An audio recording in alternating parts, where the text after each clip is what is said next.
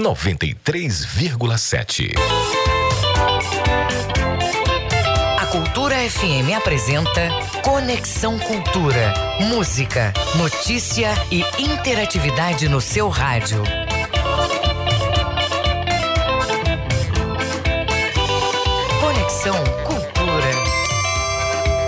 8 horas mais um minuto. Muito bom dia. Bom dia a você ligado no Conexão Cultura da Cultura FM, portalcultura.com.br. Estaremos juntos, é claro, até às 10 horas da manhã. O Conexão é uma produção do, jor do jornalismo da Rádio Cultura. Eu sou Isidoro Calixto e a partir de agora você tem atualidades, prestação de serviços, notícias, entrevistas, entretenimento e música. E tudo para você ficar conectado com o que se passa aqui no estado do Pará, na Amazônia Oriental no Brasil e no mundo. Ouvinte do Conexão, fique à vontade para participar do nosso programa mandando a sua mensagem. Pode escrever, pode mandar um áudio para o nosso WhatsApp. É 985-639937. Eu vou repetir: 985-639937. Para o nosso Twitter com a hashtag, você pode marcar hashtag Conexão Cultura. Conexão Agora você Cultura, também acompanha. Agora você também acompanha o programa através do YouTube, né? Na nossa página Portal Cultura e acompanhe toda a programação. Conexão Cultura na 93,7. Paulo Sérgio, fica numa boa porque hoje é terça-feira, 14 de dezembro, Dia Nacional do MP. É isso, o nosso órgão ministerial, Dia do Ministério Público.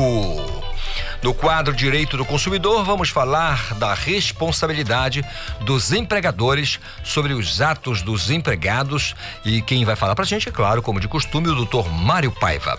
Vamos bater um papo com o pessoal da banda Os Falsos do Carimbó. Temos a nossa coluna do NEL, Esporte Lazer, naturalmente, com a professora Claudinha. E nesta edição tem o Esporte com Ivo Amaral, análise esportiva com a enciclopédia Ivo Amaral. Música, informação e interatividade. Conexão Cultura. Beijo cego, Alexandra Sena. 8 e 3.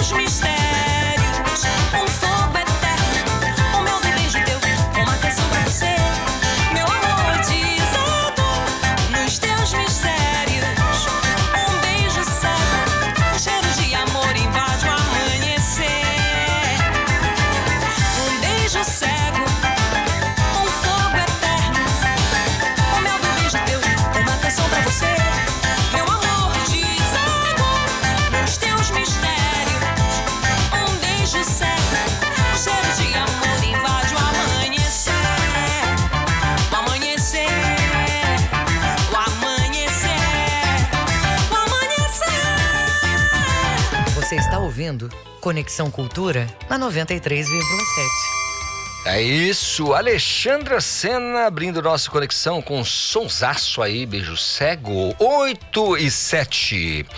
Olha, hoje é o Dia Nacional do Ministério Público, viu? Então, se você tem alguma questão, você não esqueça que o Ministério Público é o fiscal da aplicabilidade da lei e também é o dono, é o autor da ação penal é o MP que oferece a denúncia. Então é bom valorizar o órgão ministerial.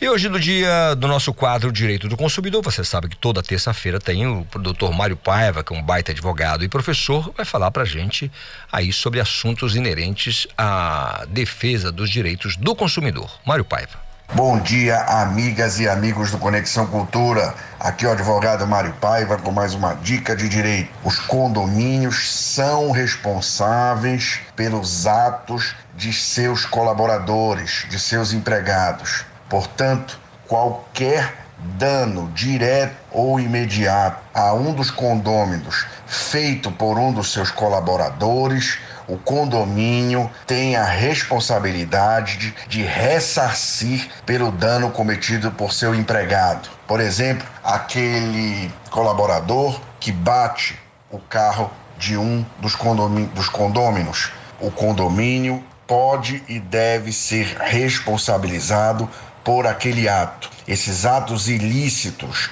praticados pelos empregados do condomínio são de responsabilidade do condomínio, conforme disposto no artigo 932, inciso 3 do Código Civil.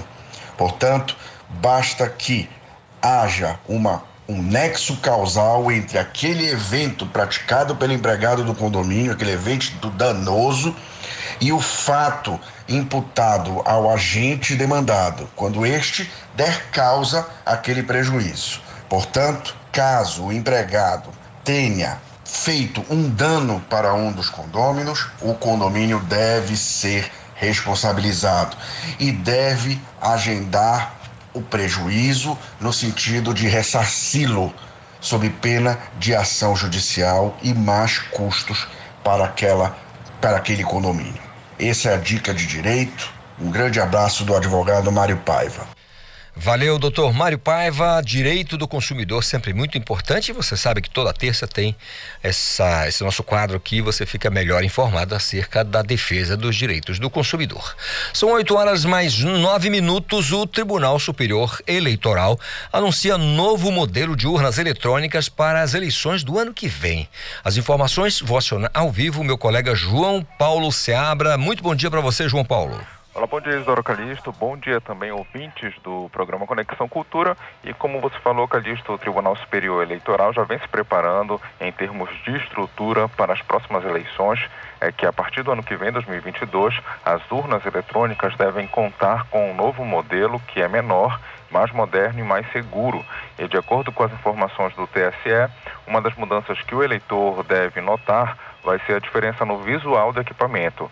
Nessa nova urna, as teclas ficam abaixo da tela e o formato lembra as maquininhas de pagamento. E diferente do layout atual, Calixto, em que o teclado fica à direita e o visor à esquerda. A nova geração utiliza um tipo de bateria que não precisa de novas cargas desde que o aparelho é ativado, ao contrário do modelo anterior de 2015, em que uma nova recarga seria necessária a cada cinco anos. E o processador, que é considerado o cérebro do equipamento, agora é um System on a Chip, que é uma tecnologia mais recente e até 18 vezes mais veloz do que o chip visto na urna anterior. A expectativa com isso, então, é de maior rapidez na inserção dos dados e o teclado da urna eletrônica foi também aprimorado e agora ele conta com botões de duplo fator de contato. Isso significa que o próprio equipamento acusa eventuais problemas como mau contato ou curto-circuito, e dessa maneira a urna pode ser substituída mais rapidamente. E ainda do ponto de vista técnico, aqui falando, Calixto, a nova urna brasileira passa também a aceitar pendrives. Essa novidade deve facilitar a programação do equipamento nos tribunais regionais eleitorais. Atualmente é utilizada uma espécie de cartão de memória, é assim como se vê em alguns celulares. Essa mudança facilita a operação sem diminuir a segurança, segundo os técnicos. E os mesários também vão notar a diferença na nova urna. O terminal de quem trabalha nas eleições é totalmente sensível ao toque, assim como os smartphones nos últimos 15 anos. E nessa nova geração, enquanto uma primeira pessoa vota, a outra pode ser identificada pelo mesário. E isso vai poder aumentar o número de eleitores por sessão ou então diminuir aquelas eventuais filas. E lembrando que essa nova urna eletrônica custa cerca de mil dólares é, contra 600 dólares, que era justamente o valor do, do, do modelo anterior de urna eletrônica. Segue com você aí no estúdio, Isidoro Calixto, João Paulo Seabra, para o programa Conexão Cultura. Obrigado, meu colega João Paulo Seabra, pelas informações. É nova movimentação do Tribunal Superior Eleitoral, afinal de contas, só se fala de eleição 2022. Parece que já começamos, né? 8 horas mais 3 minutos. Custo do metro quadrado cresce 18,87% aqui no estado do Pará, isto nesse ano de 2021. As informações com a Pamela Gomes. Bom dia, Pamela. Bom dia, Calixto. Bom dia a todos.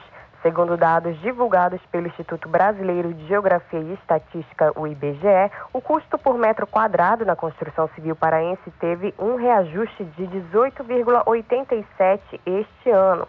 Atualmente, o preço médio no estado no mês de novembro foi de 1 milhão 512 mil, ocupando aí a terceira posição na região norte e o oitavo lugar no país dentre os mais caros, Calixto.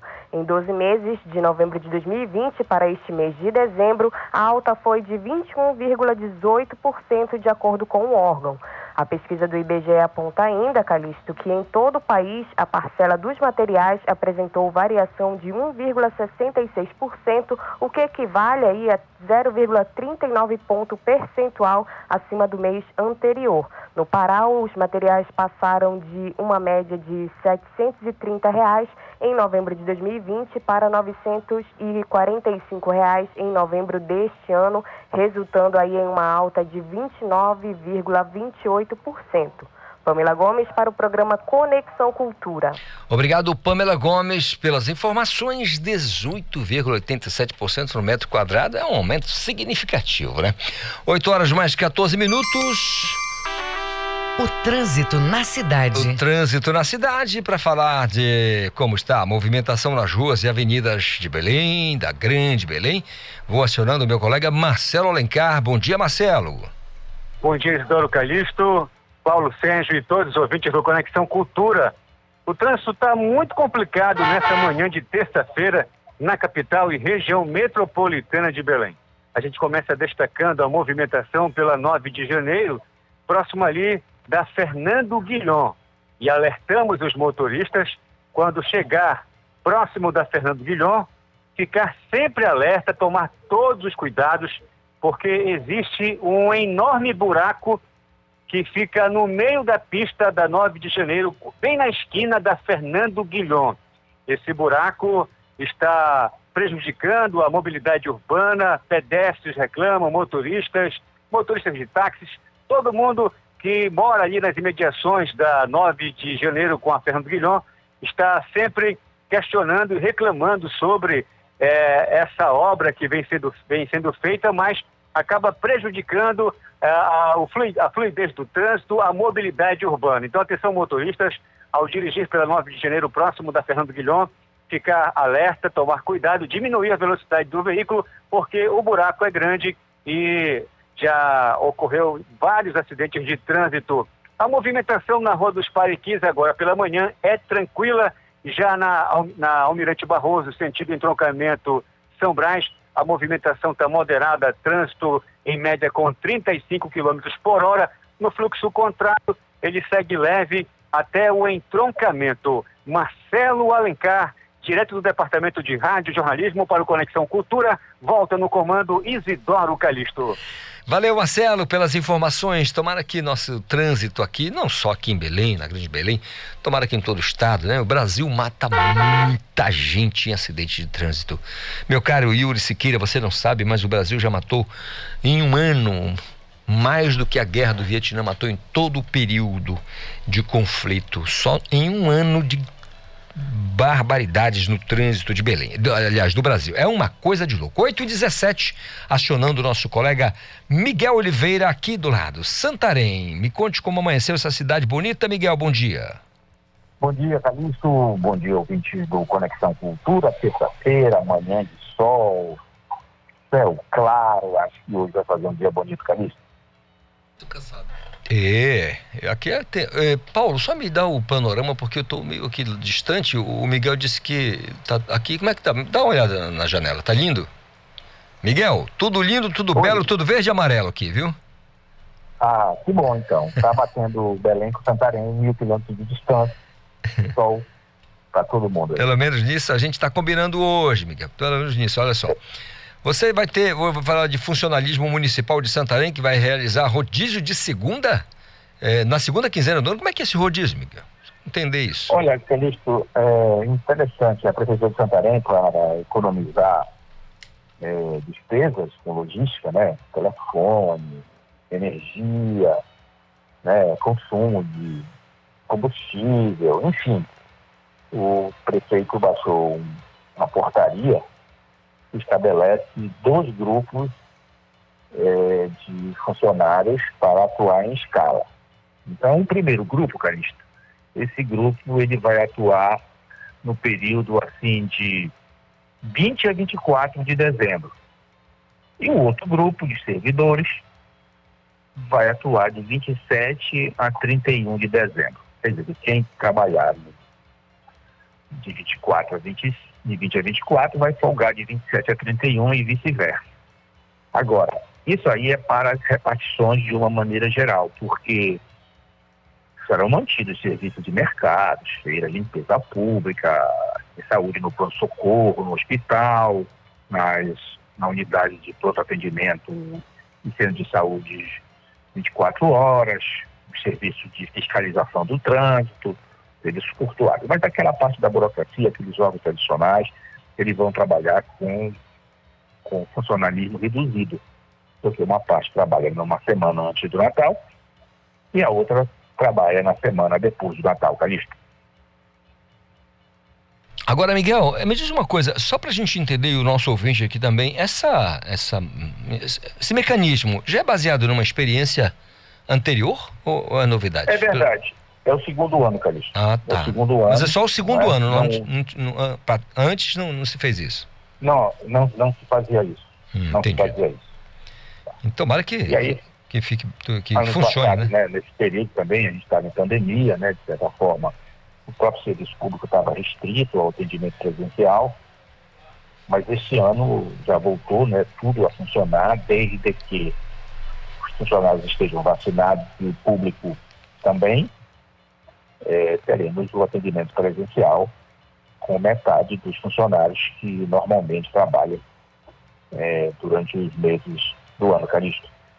Que bom, tomara que funcione tudo do jeito que foi planejado. Agora, Miguel Oliveira, nós temos atualização da operação da Polícia Federal que combate a lavagem de dinheiro e o narcotráfico através de comércio de ouro, que movimenta milhões, né, Miguel? É verdade, olha, Calixto, a Operação Narcos Gold ela foi deflagrada pela Polícia Federal, como nós já informamos aqui na Conexão, no último dia 4 de novembro, né? Então tem 45 dias, quase 50 dias que houve essa operação, houve cumprimento de vários mandados de busca e apreensão e prisão de seis pessoas. Esse grupo, que é extenso, né? Os pedidos de prisão são 15, apenas seis estão presos, nove estão foragidos. Esse grupo, ele é acusado pelo Ministério Público Federal e pela Polícia Federal de praticar um esquema de lavagem do dinheiro oriundo do narcotráfico. Esse suposto grupo, ele vem atuando, de acordo com as autoridades, havia pelo menos três anos operando em área de garimpo e usando empresas de fachada para lavar o dinheiro. Na semana passada, essa que é a atualização, é, o juiz titular da vara criminal de Santarém, que expediu os mandados de busca e de prisão preventiva, Alexandre Rize, ele negou a revogação da prisão preventiva de um dos seis presos até agora, que é a prisão do empresário Guilherme Henrique Covalan Gomes. O juiz, Alexandre Rio, ele disse que não ia substituir a prisão preventiva do acusado por medidas cautelares, uma vez que o Corvalan, que é o nome dele de guerra do empresário, sequer foi encontrado pela Polícia Federal durante o cumprimento das medidas judiciais. Então o juiz entendeu, olha, está foragido, não tem direito os advogados de virem pleitear é, a revogação da prisão ou então a adoção de medidas correlatas à prisão. Aí o juiz ele manteve a prisão, os outros cinco, é, três estão em presídio e dois cumprem, inclusive um advogado, prisão domiciliar. O Corvalan, ele é dono, ele é sócio de uma empresa e no CNPJ aparece como uma empresa de administração, mas tem como atividade secundária a venda e o frete de aeronaves. Durante as investigações, o Corvalan ele fez movimentação de lavagem de ativos por meio da compra desses aviões e de imóveis em comum acordo com o suposto chefe do grupo, né, que é o maranhense Everton Soares de Oliveira, o Grota, né, que está foragido, é um dos que está com a prisão preventiva decretada, e além da participação de outros pilotos, um deles está preso, e outras pessoas físicas e jurídicas. Então, atualizando para o nosso ouvinte, o processo ainda está em investigação. Essa é a última decisão do juiz, mantendo a prisão preventiva de um dos suspeitos de participar desse esquema de lavagem do dinheiro do narcotráfico aqui na região sudoeste do Pará, principalmente base em Itaituba e Jacareacanga, Carístico. É isso, Miguel. Os agentes federais trabalhando na região para evitar. Isso é uma coisa terrível, porque é, esse dinheiro lavado com o, a venda ilegal do, desse metal precioso, isso movimenta outras coisas também, o tráfico de drogas, tráfico de armas, enfim, muita coisa está nesse bojo aí, né? Então é bom que os agentes tenham sucesso nessas operações e botem mais gente, eu, aquelas responsabilizadas precisam de ser tiradas de circulação. Afinal de contas, só é, atrapalham a gente. Você explicou bem, né? Só para o nosso ouvinte entender melhor, essa operação ela mira no seguinte, eles estavam investigando o tráfico de drogas, perceberam que o dinheiro e pessoas envolvidas com esse tráfico, narcotráfico, é, transformava o dinheiro da droga em ativos, que é ouro, atuava em garimpos, comprava avião, operava a extração ilegal de ouro e conseguia obter o metal precioso, vendia e aí lavava o dinheiro. Ou então pessoas, empresários, comerciantes, se ofereciam para lavar esse dinheiro e esses líderes do narcotráfico passavam a ter sócios ocultos de empresas, né? e outros nem tanto tão ocultos, né? É, abriram empresas. O Grota, por exemplo, Everson Soares da Rocha, ele tem cinco empresas registradas no próprio nome. Não escondeu não, viu? Mas ele está foragido. Agora da justiça ele está escondido, viu? Calixto. Miguel, para encerrar aqui, eu sei que, bom, eu já desejei sucesso aos agentes da Polícia Federal aí, tomara que eles vão para cima mesmo e toque o, toque o bicho aí e pegue esse, todos esses caras envolvidos. Agora eu queria que você me falasse como é que está a cidade com relação à pandemia. Qual é a movimentação, Miguel? Olha, Calixto, hoje eu trago uma boa notícia. Opa! Acho que a visita do governador Helder, né, na semana passada, aquele apelo que nós, inclusive, veiculamos no Conexão, né? O governador ele, chamando a atenção das pessoas, né? É, evocando a solidariedade e a responsabilidade, que pelo menos se você não quiser se vacinar por si, você se vacine pelo próximo. É, eu soube também que ontem, durante um evento, prefeito e o governador subiu o tom. Disse que não vai permitir que uma minoria de negacionistas bagunça aqui no Pará, traga o caos. E aqui em Santarém está visto desde ontem, os postos de vacinação estão lotados. Inclusive, Calixto, um dos postos funciona no Centro Regional do Governo, na Secretaria Regional do Governo do Estado aqui em Santarém.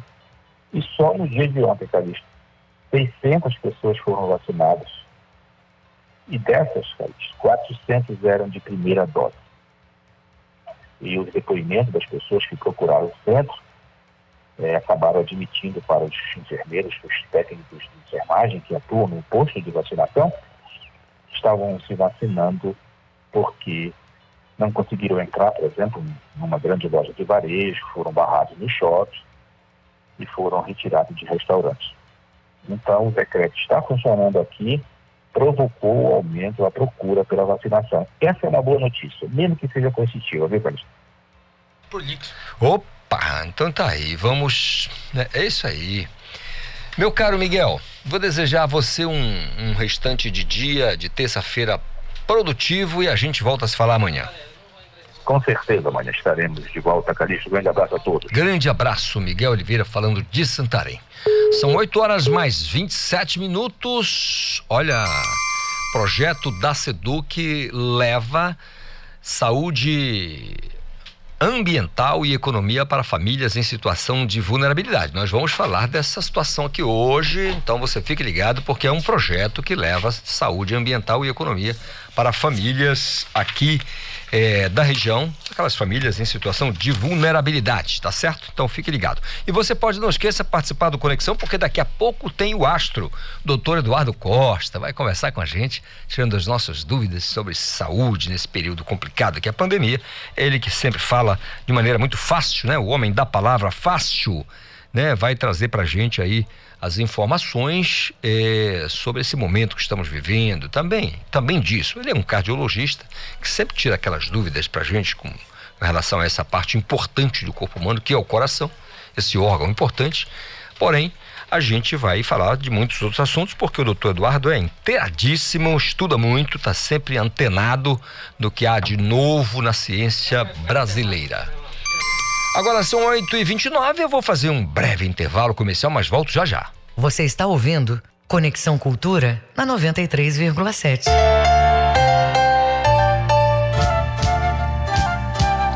ZYD 233, 93,7 MHz.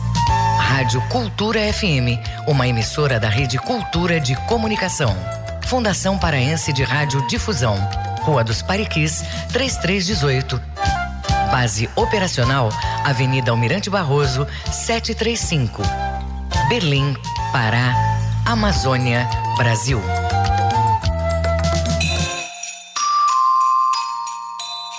A melhor mensagem de Natal é aquela que sai em silêncio de nossos corações e aquece com ternura os corações daqueles que nos acompanham em nossa caminhada pela vida.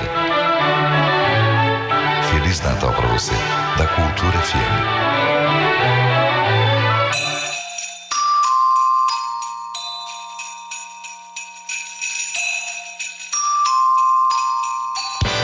parte da Rádio Cultura, seja nosso repórter. Grave seu áudio com informações da movimentação do trânsito e mande para o nosso WhatsApp 985639937.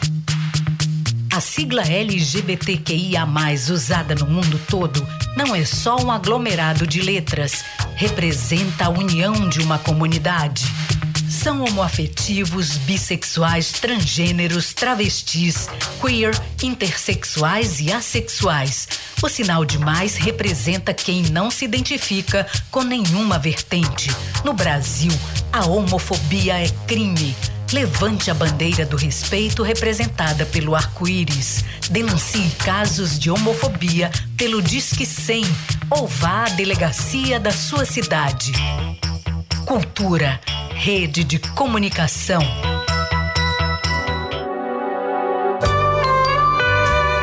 De segunda a sexta, às duas da tarde, na Cultura FM, Coletânea. Produção e apresentação, Paulo Brasil. A música em seleções memoráveis. O encontro de grandes artistas. Coletânea. De segunda a sexta, duas da tarde, comigo, Paulo Brasil na Cultura FM.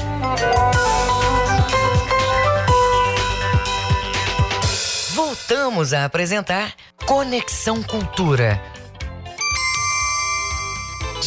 Mais 31 minutos. E não esqueça, se você quiser participar do Conexão, você pode mandar a sua mensagem. Nosso WhatsApp, 98563 9937. Marque a gente com a hashtag Conexão Cultura. Estamos ao vivo também pelo YouTube no Portal Cultura. Fique à vontade, viu?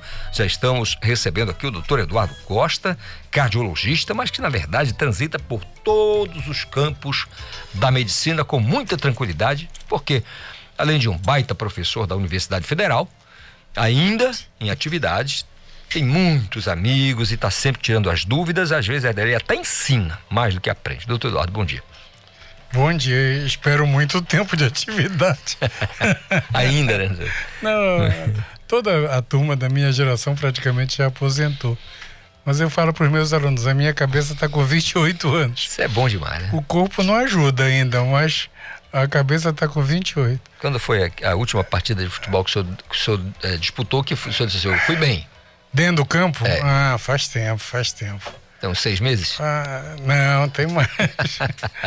Mas o legal, é. a minha turma do. A minha turma não, meus colegas do Colégio do Carmo, é, quando o Colégio do Carmo fechou, quando estava nessa fase de fecha, não fecha, teve uma missa à noite e nós fomos convidados para ir. Quem, quem quisesse ir, tinha muita gente da minha época. Aí quando nós saímos da missa, teve um, um lanchinho lá, essas coisinhas de salgadinho, refrigerante. Hum. E um dos meus colegas falou para mim assim: Sabe, Eduardo, eu estava lembrando do tempo que a gente jogava bola, aqueles lançamentos que tu fazia, era Eduardo, era igual o Gerson, o Gerson da seleção de 70. Canhotinha. Aí eu só falei para ele, é, na próxima eu, eu, eu trago meu filho e tu repete o comentário. quando eu falo que eu jogava bem futebol, ninguém acredita.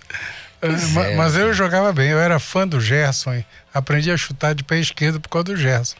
E aí, eu estudei no Colégio do Carmo na época que era um colégio masculino. Tinham duas coisas importantes no colégio. Ah, tocar na banda, eu toquei, tocava caixa na banda. e joguei na seleção de futebol. Então você chegou, chegou ao te, ápice. Eu tenho uma foto. Chegou, eu tenho uma foto. Chegou ao Everest, o ponto mais alto lá. O nosso time lá da rua foi jogar uma vez contra o Infanto Juvenil do Remo, lá no campo auxiliar do Remo, que era onde tem aquele posto de gasolina. Era um campo enorme, porque as laterais eram um muro, tá? Antônio Baiana. Antônio Baiana, atrás do, do, do, do estádio do Remo normal, Atrás era o campo auxiliar do Remo, que era onde treinava. E era um campo enorme, porque a lateral era só quando a bola batia no muro. Eram os dois muros. E aí o técnico lá me convidou para ir treinar. Eu e meu irmão na época. E aí é, eu falei pro papai, fomos convidados para disse, para com isso, meu filho, vai estudar. Tá certo. Ih, doutor vai Eduardo, estudar. Ih, deu problema aqui, olha. Que foi? O ouvinte já disse, não tem bom dia do doutor Eduardo para os ouvintes? Bom dia, caros ouvintes. É que ele falou ainda, como se eu fosse um velhinho aqui acabando a carreira e me chamou a atenção. Bom dia, caros ouvintes. Bom dia mesmo. Bom dia. E olha, eu fiz questão de vir aqui hoje. Eu estava com problema na coluna, já que era a idade. Hum, tá? eu tava, agora não, consigo andar já normal.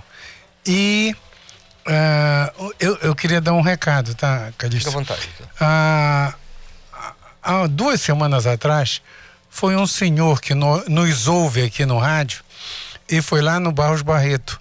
Quando eu entrei, ele estava na porta pedindo para falar comigo. E, e, ele queria que eu o, o visse. Só tem que. De, deixa eu contar uma história. Estava proibido da gente matricular alguém no Barro Barreto há muito tempo, desde que o governo atual assumiu, o governo atual federal assumiu, nós fomos proibidos de matricular. Eu não sei porque. O que, tá... que, é matricular? Só para o povo ah, entender. Matricular é acompanhar alguém lá. Ah, entendi. Tá? Lá é SUS. Então, Sistema único, então. É, é, deixa eu te explicar. Eu ia nos interiores, nesses meus projetos de pesquisa, atendia a população toda e a negociação que a gente fazia com o prefeito era o seguinte: eu vou lá, eu vou examinar 200 pessoas, vou tirar o sangue, vou fazer eletro, vou fazer tudo. Nos projetos de pesquisa que a gente tem, que chama o Coração do Pará. Uhum. E aí, em troca, a gente queria um lugar para dormir, um café para a gente, para os pacientes que vão ter que colher o sangue em jejum. Uhum. E a troca é o seguinte: a gente vai atender todo mundo, vamos examinar todo mundo. esse é um dia inteiro. E se tiver alguém grave, eu mando para Belém e matriculo no Barro Barreto para a gente acompanhar. É a regra. Então eu ia na comunidade Colombola, Castanhal, Abaitetuba e cada vez que a gente tiver doente, a gente mandava para acompanhar em Belém umas 25 pessoas. Matriculava e acompanhava. Uh, teve um dia que eu fui no Bom Dia Pará, da TV Liberal, isso já faz uns 10 anos, e pedi para todo mundo com pressão acima de 10, de 14 por 10, ir lá no Barro Barreto. É, se fosse real, a gente ia matricular. Nós matriculamos umas 700 pessoas. Meu Deus. Certo. Foi um, algumas, eu acho que umas 4 mil pessoas lá. Nós passamos duas semanas lá na portaria do Barro triagem. Barreto fazendo triagem. E não tinha problema nenhum, tá? O Barro Barreto é da Universidade Federal e não tinha problema nenhum.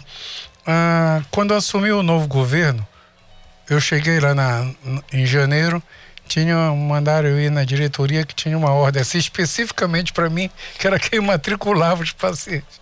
Tipo assim, doutor Eduardo, um general assumiu a, a EBSER. A EBSER é a empresa que comanda os hospitais universitários uhum. e uma das resoluções é não pode matricular ninguém. Quem está matriculado, tudo bem. Quem não está, não pode. E aí eu tive que parar o projeto de pesquisa até resolver essa situação. Como veio a pandemia, parou tudo, porque foi uma coisa em seguida da outra.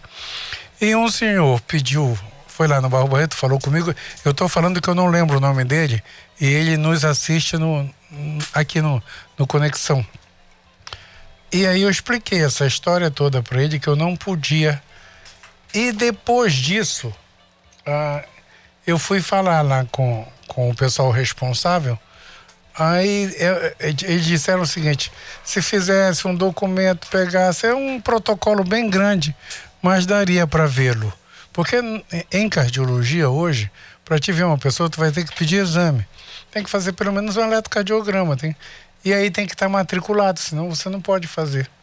E aí o pessoal falou que apesar da complexidade, dá para esporadicamente um ou dois, tudo bem.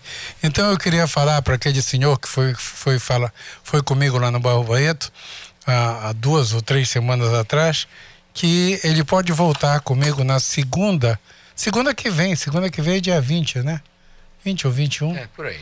Eu vou estar lá. Eu fico lá de 10 até as 2 da tarde.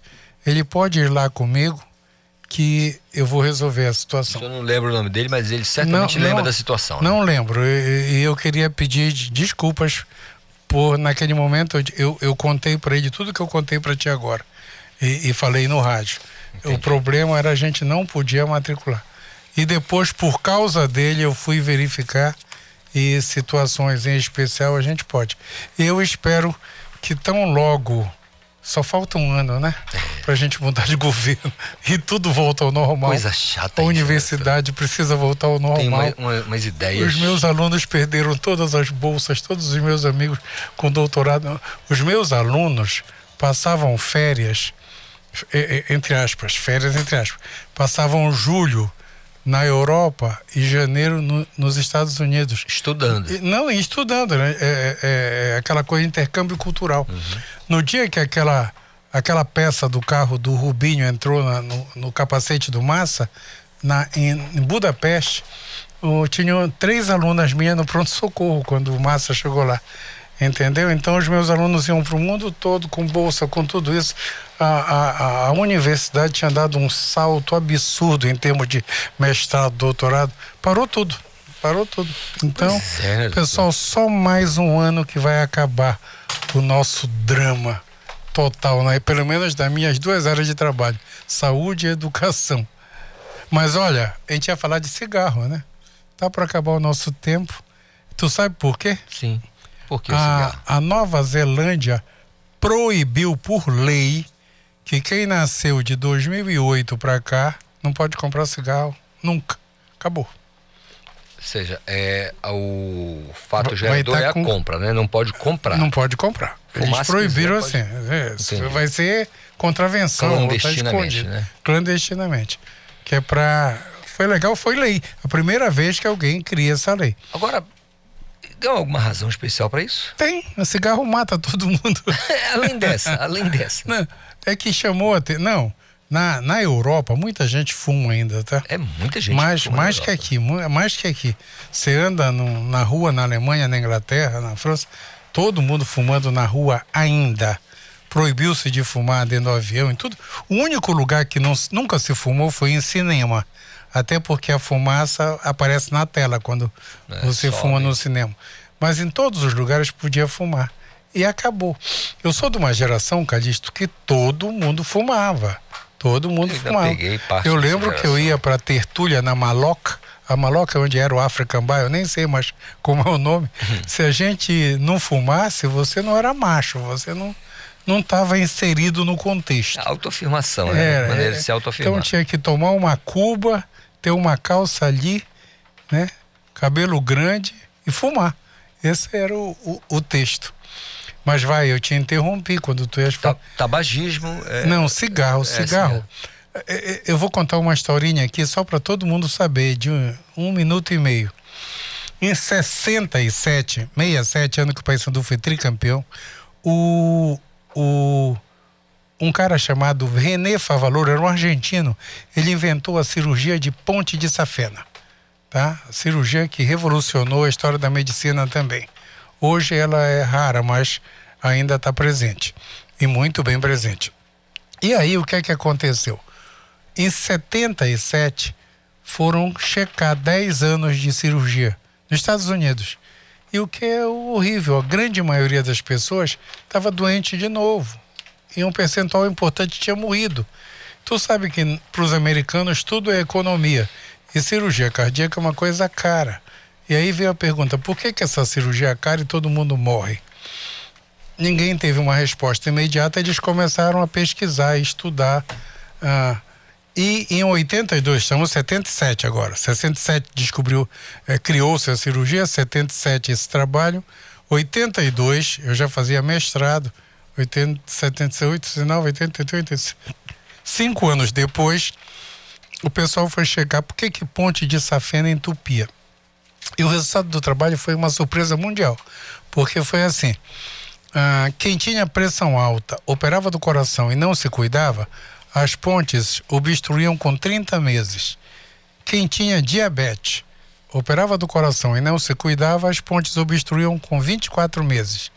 E aí a surpresa mundial: quem fumava, operava do coração e continuava fumando, as pontes começavam a entupir com seis meses. So, sacou a ideia? Uh, o que aconteceu, Calixto? Uhum.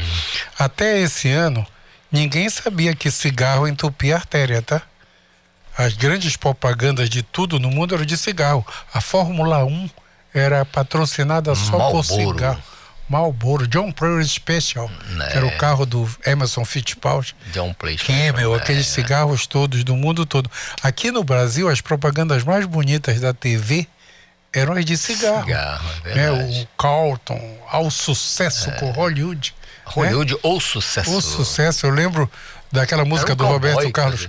Eu cheguei em frente ao portão, Meu aquela cachorro. música, o cara viajando num, num trem, era propaganda do continental. Continental, preferência nacional. Preferência nacional. Assim, então. Era status, né? É. E aí descobriram que isso entupia a artéria. Agora, peraí. Nós estamos falando de o sujeito inalar fumaça. Uhum. E aí entupir a artéria. Eu perdi Porque o nexo nicotina, de causalidade. A nicotina. Ah. O cigarro tem 4.332 substâncias, pelo menos a última vez que eu li. Uma delas é que entope a artéria, a nicotina. A nicotina do cigarro Deixa eu ajeitar a voz. Ah. A nicotina do cigarro, ela, ela lesa a parede das artérias mais que a, que a diabetes e mais que a pressão alta. Deu para entender? Eu estava nos Estados Unidos uns, uns 10 anos atrás é, e estavam é, lançando um cigarro, uma droga para parar de fumar. E essa droga era cara, era mil dólares. Tá? Aí todo mundo falou, ah, na plateia, mil dólares é um absurdo. Aí o, o cara que estava falando falou assim mesmo: alguém aqui na plateia daria pra, mil dólares para nunca mais ter pressão alta? Toda a plateia levantou a mão. alguém aqui na plateia daria mil dólares para nunca mais ter diabetes? Todo mundo levantou e disse: Pois é, o cigarro mata mais que os dois. Então, pelo amor de Deus. Para parar então, de fumar. parar de fumar. Lá, em, lá nos Estados Unidos eles fazem spa para parar de fumar. Você tem um tratamento mais. Tem que tratar mais pesado. Terapeuticamente. É, né? parar de fumar é uma decisão de vida. Tá? É igual casar, é igual É mudar decisão, de emprego, é uma né? decisão de vida. Tá? Mas é, só tem uma coisa, se você não parar de fumar, você vai abreviar a sua vida muito. Normalmente, doutor Muito Eduardo, normalmente. Normalmente a gente escuta muito do fumante, daquele fumante que não tem jeito, que a gente costuma dizer, Uhum. meu amigo, a minha mãe morreu com 97 anos e foi de uma queda. E ela fumava duas carteiras por dia. E aí? É a exceção, né? São as exceções. Tem gente que bebe, bebe e não tem, e não tem cirrose, né? É, eu lembro que teve um trabalho feito no Rio Grande do Sul sobre cigarro, isso já faz tempo, que de fato algumas pessoas eram exceções, né? Algumas pessoas é, fumavam e não complicavam, mas vamos colocar um percentual aí, 1%, tá? 99 fumantes vão morrer mais cedo. Agravar vai artéria, é, o- a, a nicotina entope a artéria do corpo todo, não é só da, do coração. Entope a artéria do cérebro, entope muito, muito, muito as artérias da perna. Sem falar do cheiro, que é uma As coisa artérias. horrorosa, né, doutor? Não, Vamos aí vem. Não, sem contar que eu falo para os meus alunos, nem falo mais, porque os meus alunos não fumam mais. Né? Na faculdade ninguém fuma, os médicos ninguém fumam mais, mas os meus professores fumavam todos. Era um, Ah, ah, ah, tempo, ah, né? Tu quer ver um absurdo? Eu, eu sempre falo isso, eu estudava no Carmo. Um dos maiores orgulhos que eu tenho na vida é ter estudado no Carmo. Ah, só para te ter uma ideia, em todo o ginásio, as minhas provas de português eram a prova normal da matéria e análise de um livro da literatura mundial, tá? Eu li do Pequeno Príncipe ao Capital, enquanto estudava o ginásio. Sem passar pelas coisas gostosas, tipo a Odisseia e tudo mais, tá? Mas os brasileiros todos, Zé de Alencar, todos, tá? Todos os romances. Todos, é. A nossa prova mensal era um livro e uma. Então o carro me, me, me, me, me deixa assim muito, muito orgulhoso. E aí, olha só, terceiro científico, quando a gente estudava para fazer vestibular, a gente podia fumar na sala de aula. No Colégio do Carmo, fumavam os professores e a gente. Naquela época não tinha ar-condicionado, era ventilador, janelões abertos. Então a gente fumava na sala de aula, nos era permitido. Tá vendo o absurdo? Se fumava dando, dando uma entrevista de televisão, né? Oh, não. Num estúdio Eu- com luz, com Quando eu, energia. quando eu morava em São Paulo, eu fui médico da Eva Todo, aquela atriz, e eu perguntei para ela por que que na novela todo mundo fuma. Ela disse que te- tinha, naquela época tinham diretores que achavam que os atores tinham que ter alguma coisa na mão. Então eles tinham um copo de uísque ou um cigarro para eles representarem melhor. Comentário dela, isso é 84, 85, faz muito tempo. Mas o cigarro, ele é mortal. Mortal. Hoje ele é mortal. Letal. É, eu imagino. Doutor, pra, só para um, porque o ouvinte é importante demais pra gente. Aqui eu tá, o senhor está recebendo uma mensagem de um- uma pessoa aqui, é o Eduardo, não, não, não, não, não. É o Armando Hesket. Hesket. É, Eu espero ter pronunciado mais ou menos. Ele diz: Bom dia, doutor Eduardo. É, uma fera, era uma fera no futebol. Ele tocava na banda e eu desfilava na ala mais importante e cobiçada do Carmo. A, a, era a ala das bicicletas. Aí diz mais, comandada pelo irmão Paulo. Tempos bons. Ele diz. é, canto do programa que eu não perco todo dia, todo, todo, todo, né, toda terça.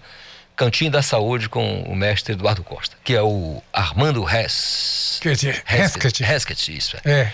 Abraço pra ele, viu? Abraço bem grande. Ah, a, a minha turma do os meus colegas do Colégio do Carmo tem vários grupos de WhatsApp por série. É super legal. Ah, um dos melhores encontros que eu vou, vou na casa do Cândido Mariano, que foi meu colega, ah, umas duas vezes por ano, pra gente. é, nós somos todos da mesma idade, então nós vivemos tudo na mesma época. Foi uma- é um bate-papo super legal, super legal mesmo. É- é- é- o Colégio do Carmo era uma extensão da família, né? É, era muito diferente, é, né? Poxa, é, era um, um outro momento na história da vida, mas isso me traz muito. Meus colegas de lá, todo mundo se saiu bem, todo mundo evoluiu bem. Ouvinte querendo saber o seguinte: a influenza. Aí tem a gripe, a pessoa gripada, depois vem a questão da Covid e se misturar isso à nicotina, ao cigarro. Só fez. É, de... Mortal. uh, pessoal, quem. Uh, vamos colocar no tempo. Eu tô, eu tô olhando o relógio aqui. Uh, eu, tô, eu, eu, fico preocupado com o tempo. se você. Meus livros de medicina falavam: se você fuma, você vai ter enfisema. Enfisema, todo mundo já viu aqueles queijos que tem aqueles buracos no meio? São os queijos suíços clássicos.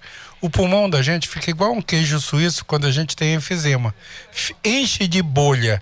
E onde tem bolha, não respira. Então o pulmão vai perdendo a capacidade de respirar. O, o outro problema era câncer. Naquela época, estamos nos anos 70. E aí inventaram os cigarros com baixo teor de alcatrão, viu, Cadisto? que Tinha os cigarros baixo? de baixo teor, era cigarro que tu fumava para não ter câncer, tá? Estamos nos anos 70. Que, que é isso? O mais famoso daquela época era o Galaxy, o cigarro. Uhum. Então você, olha, esse negócio mata. O cara diz, eu fumo o Galaxy.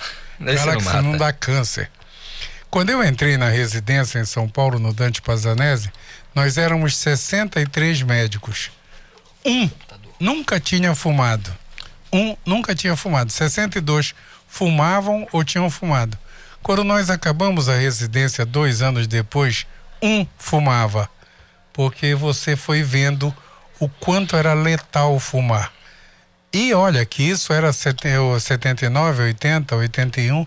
Aquele trabalho que eu falei que mostrou que cigarro matava todo mundo é de 82, quando acabaram, quando começaram a proibir cigarro no mundo inteiro começou a diminuir cigarro.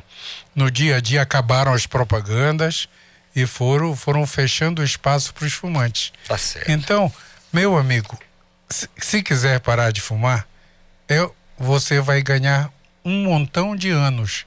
Se você fuma e parar de fumar, você vai ver mais algumas Copas do mundo, vai ver mais algumas Olimpíadas, tá? Vai ver mais vezes o Remo ou o Paysandu serem campeões talvez até um dia o Remo na, na Libertadores, né? É, é, de repente isso é factível. Tá? Certamente. Tá? É, registrando aqui, doutor, a palavra e a participação da Salete, ela diz, doutor Eduardo, mas como o doutor Eduardo diz, só tem mais um ano. Mas ainda, neste ano, tem muita coisa que pode ser destruída.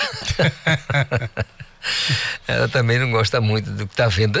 Ninguém gosta, né? Mas tem algumas pessoas que se manifestam, acho isso bacana. Não, todo mundo que sabe ler e tem raciocínio lógico, está esperando o ano acabar. Não tem lógica. Não tem lógica, não tem lógica.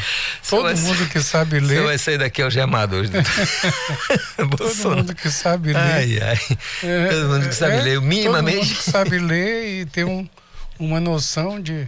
a, a, apoiar o governo atualmente eu acho que é, é um distúrbio psiquiátrico. Tá bom. Eu, Mas deixa para lá. Mandar um, um abraço do senhor para a Maria Salete, que, a, a Salete aqui. Que, para mim que fui do, do grande salto da, da, da área de, de saúde, de educação no país, é, eu fico desesperado. Eu trabalho ah, no, com o SUS, eu sou professor da universidade, médico, trabalho no Barro Barreto, Tá, antigamente na Santa Casa, muito tempo na Santa Casa, nós éramos a referência de qualidade da Santa Casa antes, tá? E o problema é que a Santa Casa é, tem comando político. Numa vez mudou o governo e expulsaram a gente da Santa Casa. Você já foi expulso de tanto lugar, doutor. Que barbaridade. Ai, ai. Mas olha, doutor Eduardo, sempre muito bom tê-lo aqui. Mais um ano só, tá? Mais um ano. Mais um ano. E a Salete concorda com Mais você, um ano Maria só Salete sempre. De sofrimento. Olha, Caristo. Como é... diz a oração, neste vale de lágrimas. só mais um ano. Só mais esse ano. doutor Eduardo, aquele abraço. Ótimo abraço você, tá enorme, tá enorme, enorme. Eu fiz questão de vir hoje porque uh, o, o, o, Yuri falou que agora é só dia 3, né? É, vai ter uma, uma série de. Só dia 3? É né? isso. Tá confirmado, né? Então, Então tá. A ah, gente vai poder. É, e, e aí a gente conversa sobre as, as ideias do ano que vem. Positivo. Um, um, um, um Natal iluminado e um ano novo iluminado para todo mundo. E aguenta, é só mais um ano. Só mais um ano. Um abraço, né? turma. Só que sabe ler já, tá, já entendeu, já entendeu a mensagem. Quem sabe 8,57. Preço do ovo aumentou 32% em 2021 na Grande Belém. Igor Oliveira, bom dia. Bom dia, Calixto. Bom dia para você e para os ouvintes aí do Conexão Cultura. Exatamente, Calixto. Para você que gosta aí de uma farofa de ovo, aquele feijão com ovo que é indispensável, né, às vezes. E é isso mesmo. O aumento do ovo teve aí de 32% segundo a pesquisa realizada pelo DIEESE na Grande Belém. Enquanto em janeiro a dúzia de ovos era comercializada eh, pelos supermercados em média de R$ 7,75, em novembro o custo foi registrado de R$ 10,23. A alta no preço dos ovos de galinha supera a inflação geral estimada pelo Instituto Brasileiro de Geografia que é de 11,50% só este ano. Também, segundo o Diese, a dúzia de ovos da marca Gaasa apresentou um aumento de 51% entre novembro de 2020, quando custava R$ 5,84. Já novembro de 2021, vendida em média R$ 8,82 no Brasil. A inflação acumulada do ovo em 2021 já chega a 17,79%, segundo a pesquisa da Fundação Getúlio Vargas. E aí, Calixto, Tá complicado, né? Bastante complicado, meu caro Igor Oliveira. Igor mas... Oliveira, aqui direto do, do Departamento de Rádio e Jornalismo para o Conexão Cultura. Valeu, Igor. Mas a gente espera melhoras, né? Acreditamos num claro futuro, é só torcer. Nós não somos culpados de tudo que é de errado sobre a face da Terra. 8h59 eu volto já. Estamos apresentando Conexão Cultura.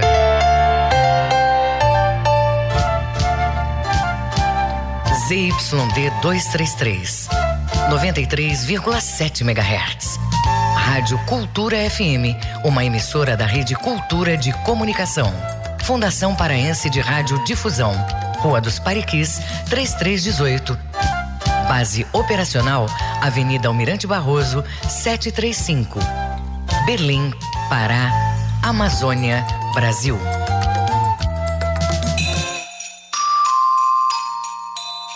A melhor mensagem de Natal é aquela que sai em silêncio de nossos corações e aquece com ternura os corações daqueles que nos acompanham em nossa caminhada pela vida. Feliz Natal para você, da Cultura FM.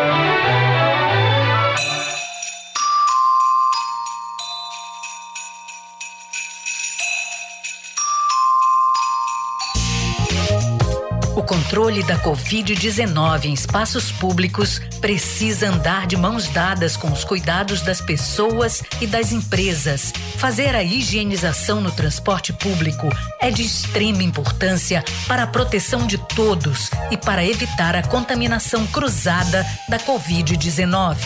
Proteja-se do coronavírus. Cuidar da sua saúde é proteger a todos. Cultura Rede de Comunicação. Cultura FM. Aqui você ouve música popular paraense. Eu quis provar do veneno. Música popular brasileira. Cores do mar, festa do sol. Vida é fazer todo sonho brilhar. Cultura FM 93,7.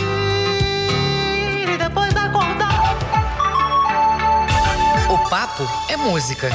Feira do Som. De segunda a sexta, meio-dia. Meus amigos da cultura, fala o Edgar Augusto. Todo dia, de segunda a sexta-feira, ao meio-dia, a Feira do Som, com lançamentos e muitas novidades.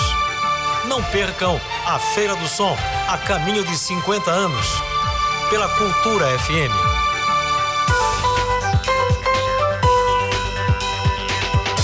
Voltamos a apresentar Conexão Cultura. Nove horas mais um minuto é o nosso Conexão desta terça ensolarada. Não esqueça, você pode participar. 985639937. Marque a gente com a hashtag Conexão Cultura. Você pode nos assistir através do YouTube, pelo nosso portal Cultura. Fique 100% à vontade. Olha, projeto da Seduc leva saúde ambiental e economia para famílias em situação de vulnerabilidade.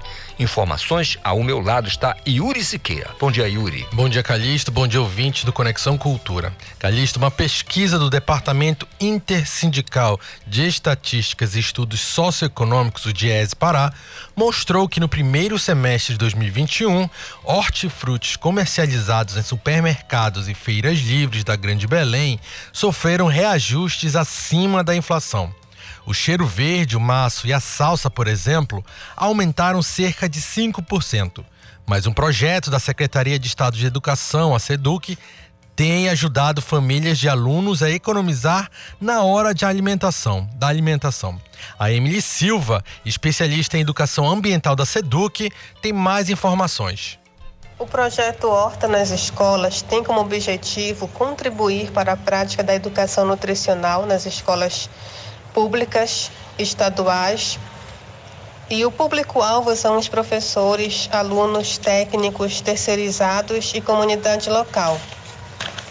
As metas consistem em implantar hortas em oito escolas da rede pública estadual, implantar a coleta seletiva de resíduos sólidos nessas oito escolas, implantar compostagem através do reaproveitamento de resíduos orgânicos da cozinha da escola na fabricação de adubo orgânico, promover a formação de 2.400 agentes multiplicadores entre professores, alunos, técnicos terceirizados das escolas.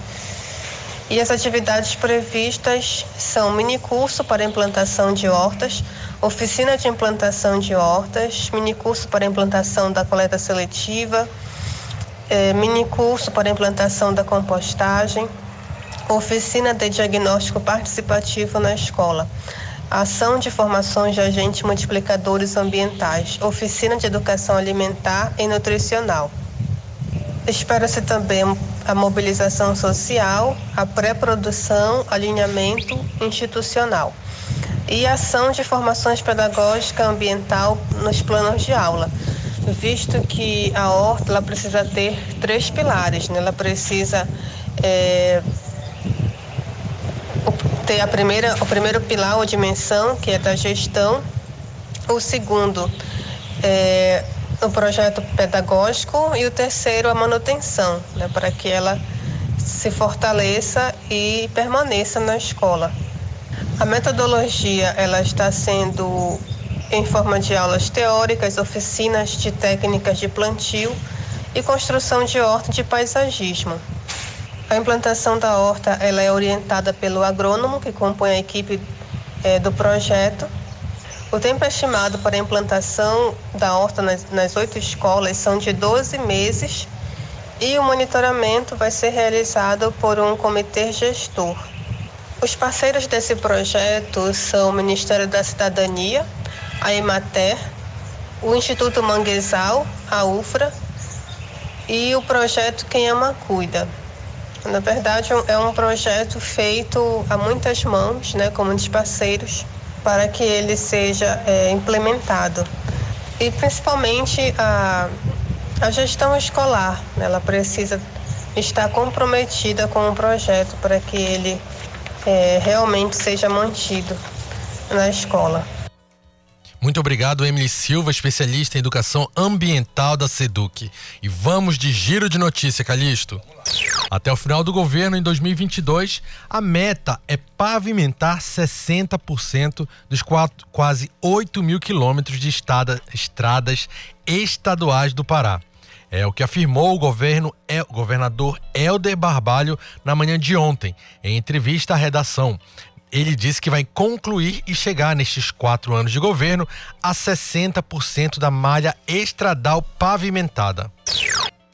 O Auxílio Brasil para beneficiários com número de inscrição social NIS com final 3 deve ser pago pela Caixa Econômica Federal hoje. Uma medida provisória publicada no dia 7, em edição extra do Diário Oficial da União, antecipou o pagamento do novo Auxílio Brasil. Um instrumento cria um benefício extraordinário que complementa as parcelas já previstas no auxílio para o valor de 400 reais. Ou seja, cada família vai receber no mínimo 400 reais. Um de... O Giro de Notícias fica por aqui e eu volto amanhã, Calista. Valeu! Yuri Siqueira. Yuri tá sempre antenado, né? Olha, são nove horas mais seis minutos, Paulinho, de três, de três, de três, que é o que o time vai ganhar, né? O Paulo sempre lá de três, gosta de goleada. Paulo é o cara da goleada. Estado libera, lidera a geração de empregos formais na indústria. Olha que legal, boa informação. Quem vai trazer pra gente é o Marcos Aleixo.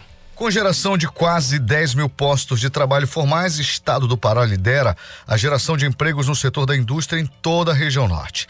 Esse estudo foi elaborado pelo Diese Pará com base em informações oficiais do Ministério do Trabalho, segundo o novo Cadastro Geral de Empregados e Desempregados CAGED. É importante observar que os dados do novo CAGED, divulgados mensalmente, levam em consideração apenas os trabalhadores com carteira assinada, ou seja, não inclui as ocupações informais. Os números do CAGED são coletados das empresas e abarcam o setor privado com carteira assinada, enquanto que os dados do PNAD são obtidos por meio de pesquisa domiciliar e abrangem também o setor informal da economia. As análises de EES para mostram ainda que nos últimos 12 meses, novembro de 2020 a outubro de 21, no setor da indústria em geral, todos os estados da região norte apresentaram saldos positivos de empregos formais no comparativo entre admitidos e desligados, com destaque para o Pará, com geração de 8.975 postos de trabalho, seguidos do estado do Amazonas, com geração de 8.844 e do estado Tocantins, com a geração de 1.717. Ainda de acordo com as análises do DIESE Pará, nos últimos 12 meses, novembro de 2020 a outubro de 21, foram feitas no setor da indústria em geral, toda a região norte, 125.824 admissões contra 104.512 desligamentos, com a geração de 21.312 postos de trabalho. Marcos Aleixo para o Conexão Cultura. Obrigado, Marcos Aleixo, pelas informações. 9 horas mais 8 minutos. Você participando do nosso Conexão. Você pode, é claro, mandar a sua mensagem. O nosso WhatsApp está à sua disposição. 985639937. Terça ensolarada. Eu quero dar bom dia agora à professora Claudinha, que já está conosco, ainda falando de JEPs. Professora, tudo bem? Tudo bem, bom dia Calixto, bom dia aos ouvintes da Rádio Cultura, Conexão Cultura, é o melhor programa, né Calixto? Sobretudo para falar de esporte educacional. Com né? certeza, é, vamos fazer um relatório aqui breve sobre o resultado final do JEPs, terminou domingo, né? Uma grande festa nos cinco municípios que estavam sendo realizados e esse é um, um, um trabalho contínuo, você sabe disso, né? Então no, de sexta até domingo nós tivemos o vôlei de praia em Mocajuba. Primeiro lugar foi Moju, segundo lugar Mocajuba. Foram mais de 17 equipes e as duas vencedoras foi eh, primeiro lugar Moju, segundo lugar Mocajuba, terceiro lugar Baitetuba. No handebol, que foi em Moju, nós tivemos primeiro lugar Moju, segundo lugar Baitetuba, terceiro lugar Smack. Vôlei de quadra no Acará, primeiro lugar Santa Rosa, Colégio Santa Rosa, segundo lugar Igarapé Mirim e terceiro lugar Baitetuba. Futsal masculino também, primeiro lugar Colégio Santa Rosa, é, segundo lugar Rosa Taíde de Augusto Correia e terceiro lugar o Par de Carvalho aqui de Belém do Pará. Badminton, que aconteceu aqui no ginásio do NEL, nós tivemos em primeiro lugar Rafael Palheta da IFPA de Marabá, Calista. Olha, vieram de Marabá para jogar aqui. Segundo lugar é Nilson Silva, da Escola Estadual Santa Maria de Belém. E terceiro lugar, João Felipe, do Olimpos. Esse foi o resultado do badminton. O badminton feminino também, que aconteceu esse final de semana. Primeiro lugar, Ana Beatriz, do Parque Carvalho. Segundo lugar, Alana Costa, Santa Maria de Belém. Terceiro lugar, Yasmin Ribeiro, do Colégio Alvorada de Marabá. E por último, nós temos o basquetebol masculino. Primeiro lugar, o Colégio Nazaré. Segundo lugar, Manuel Antônio de Garapé-Miri. Terceiro lugar, Palmira Gabriel de Barcarena. Esse foi o resultado geral do JEPS. A gente, mesmo na categoria de 15 a 17, a gente ainda manteve esse, esse destaque das escolas estaduais e escolas municipais participando, né?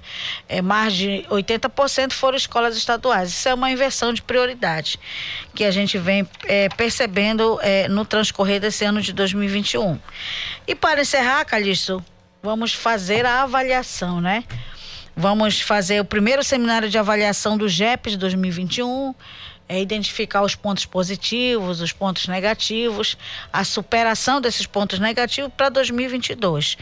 É, vamos realizar no dia 20 de 12, na segunda-feira, de 8 às 18 horas, é, uma, um, uma intensidade de, de, de avaliação é, a nível de logística, aspecto educacional, aspecto burocrático, é, o, que, o, que deu certo nesse GEP de 2022 e o que não deu, e as propostas para 2022. A mediadora será a professora doutora em Política Pública do Esporte, a professora Andréa Everton. Ela será a nossa mediadora é, dentro do Núcleo de Esporte e Lazer, através da SEDUC. É, só repete a data? Como é, o... dia, seminário dia, dia 20 de 12. Dá, 20 de é, Segunda-feira, o dia todo, de de 8 às 18. Hoje tudo é transmitido, vai ser transmitido ou só um evento não, presencial? Não, não, é um evento presencial, presencial. porque a avaliação é, com os operacional, operacionalizadores dos municípios, né? Uhum. Todos os municípios participantes, Salvaterra, Mocaju, Bacará, é, Moju, Castanhal, virão participar desse seminário. A equipe técnica vai avaliar o que deu certo, o que vai avaliar o que não deu certo e as propostas de superação para 2022. Professora, é, o GEPS é mais ou menos assim, quando termina um, imediatamente começa a já programar o, o próximo? Sim, sim. é, na verdade, como... desde 2019 que eu venho, eu venho aplicando esse, essa estratégia, né? Porque aí a gente precisa estar tá sempre avaliando o que deu certo, o que não deu certo e propondo as novas alternativas para 2022 ou para o ano seguinte, né? Perfeito, professora. Muito obrigado pela vinda aqui ao estúdio do Conexão. Sempre muito bom recebê-la. Obrigada. E, enfim. Eu é, fico até essa semana, né? A partir é. do dia 20 nós temos um recessozinho. Isso, verdade, porque a gente vai estar com programas mais especiais, sim, de fim de sim, ano, sim. muitos artistas e com tudo certeza. mais. Mas então, janeiro chegando. Quinta-feira a gente trata só do calendário de 2022 da CBDE, os eventos nacionais e internacionais que vão ocorrer no Brasil aonde o Pará vai estar participando de alguns. Ok? Muito bem. Quando janeiro chegar, certamente teremos muito o que falar também. Tá é, com certeza. Obrigada, Calixto. Obrigada a todos. Um beijo. Que tenham, beijo, tenhamos todos uma terça-feira abençoada. Fique com Deus. 9 horas mais 14 minutos. Esporte. Se é esporte, eu chamo o meu colega Ivo Amaral. Bom dia, Ivo. Bom dia, Calixto. Terça-feira aí, já com muitas notícias. Reginaldo já está me dando um baú de informações aí, inclusive muitas ligadas ao Clube do Remo, nessa área dos executivos ou da assessoria de futebol. Ivo Amaral, tem pessoal comentando sobre a, uma possível ida do goleiro Thiago para o Paysandu. Você escutou falar disso? Ah, claro que sim. Não, não é de hoje, né? Essa é, notícia está assim né? para explodir algum tempo atrás. Eu não entendo uma coisa, até hoje eu não entendi. O caso de amor e ódio do Paysandu com esse goleiro Vitor Souza. Vitor Souza, quando chegou aqui, assustou. Essa é a verdade, assustou. Mas depois ele se firmou em vários jogos do Paysandu, foi um personagem importante. Teve um jogo que ele falhou naquela 4x1, 4x2, que o time perdeu para o Remo do campeonato. Mas nunca conquistou o coração da galera. Essa é a verdade. E o Thiago Coelho firmou seu nome quando substituiu Vinícius em algumas oportunidades e foi uma figura importante na meta do Leão Azul. Então, esse namoro eu acho até justificável. Agora, o Paysandu se desfaz do Vitor Souza, que era o titular, para ficar com o suplente dele, que é o Elias, que era um goleiro que veio do Chapecoense. Muito estranho isso para mim. Que coisa, né? É, quando se trata de goleiro, parece que tem uma discussão totalmente diferente. Mas Ah, ah, eu quero perguntar, de acordo com a tua experiência, o garoto Thiago chegando, eu digo garoto porque com 20, sei lá, acho que não tem 25 ainda. É, tem 25, é, não é tão novo, não. É, mas pra Quando goleiro... eu vi uma foto dele com a noiva que ia casar aqui em Beleza. É, não, mas vai casar sim. Carol Bambo, pra quem a gente mandou. casou? Não, mas vai, Olha aí, ah, eu acho que tá marcado pra dezembro, uma fofoca aqui. Acho que dá pra dezembro Conexão marcado. social, conexão social. Mas o, Reg- o Reginaldo tem que documentar esse casamento. É verdade. É Tiago e Carol Bambo, uma cantora da melhor qualidade e jornalista também, daquelas das boas. É, é, parece E- que é a nossa compreiro, confrade lá da, da Exatamente, RBA. é verdade. E, e, inclusive a gente brinca muito com ela nos corredores, tá? a gente fala muito e ela, pelo jeito, vai se casar. Eu brinco com ela, quem é a vítima? Ela fala, é o goleiro do Remo. Então eu falei, tá bem. Olha aí, é. Mas essa é uma brincadeira, uma colega muito Ele querida. não vai deixar de segurar essa oportunidade, né? É, ele não é bobo nem nada, né? A- Ai, Claro, dele, claro. ai dele. Agora, Ivo, eu, eu ia perguntar justamente pra você, é, quando um jogador, porque ele entrou, e João entrou bem, eu acho que entrou muito bem no, no Clube do Remo, fazendo né, jogos muito bons, hum, que hum, em algumas situações não deu o que fa- não tinha o que fazer, É, é, não tinha nada Só o que lembrando, fazer. Calixto, que agora ele apareceu numa sequência. Sequência, exatamente, quatro jogos aí, quatro ou cinco jogos, não sei exatamente, foi bem. Mas anteriormente, em raras oportunidades que aconteceram, ele também entrou no gol do Remo. Pois é. E com boa performance, pelo menos em dois ou três jogos, eu me lembro, no passado, ele entrou substituindo o Vinícius e foi bem. Foi bem. Agora- Só que dessa agora- vez ele firmou o nome dele, né? Agora, Ivo, raciocinando um pouquinho e socializando, olhando do ponto de vista socioló- sociológico, melhor dizendo, o Vinícius está num, num- num momento muito bom, é um goleiro extraordinário, assim, para nossa região, para uma Série B, Série C, Série, série B de campeonato. Poderia muito bem figurar também numa Série A, quem- o que que impede, né? Tá, mas assim, mas eu falo, é uma idade, é parlamentar, tem outras obrigações, é, tanta coisa pode acontecer com o primeiro. Não seria uma temeridade eh, deixar escapar o Thiago? Olha, eu não sei exatamente qual é o projeto do Remo. O problema é perder o Thiago e vir um bem pior pro lugar dele. É- essa que é a grande ameaça. Se bem que tem um rapaz aí há muito tempo, não sei se já foi dispensado, Rodrigo Joviaski, né? Com a subida do Thiago para a titularidade, o Rodrigo Joviaski foi o regra 3 dele, mas não chegou a entrar. Parece que entrou naquele 9 a 0 contra o Galvez. Parece que deram uma chance para ele aparecer.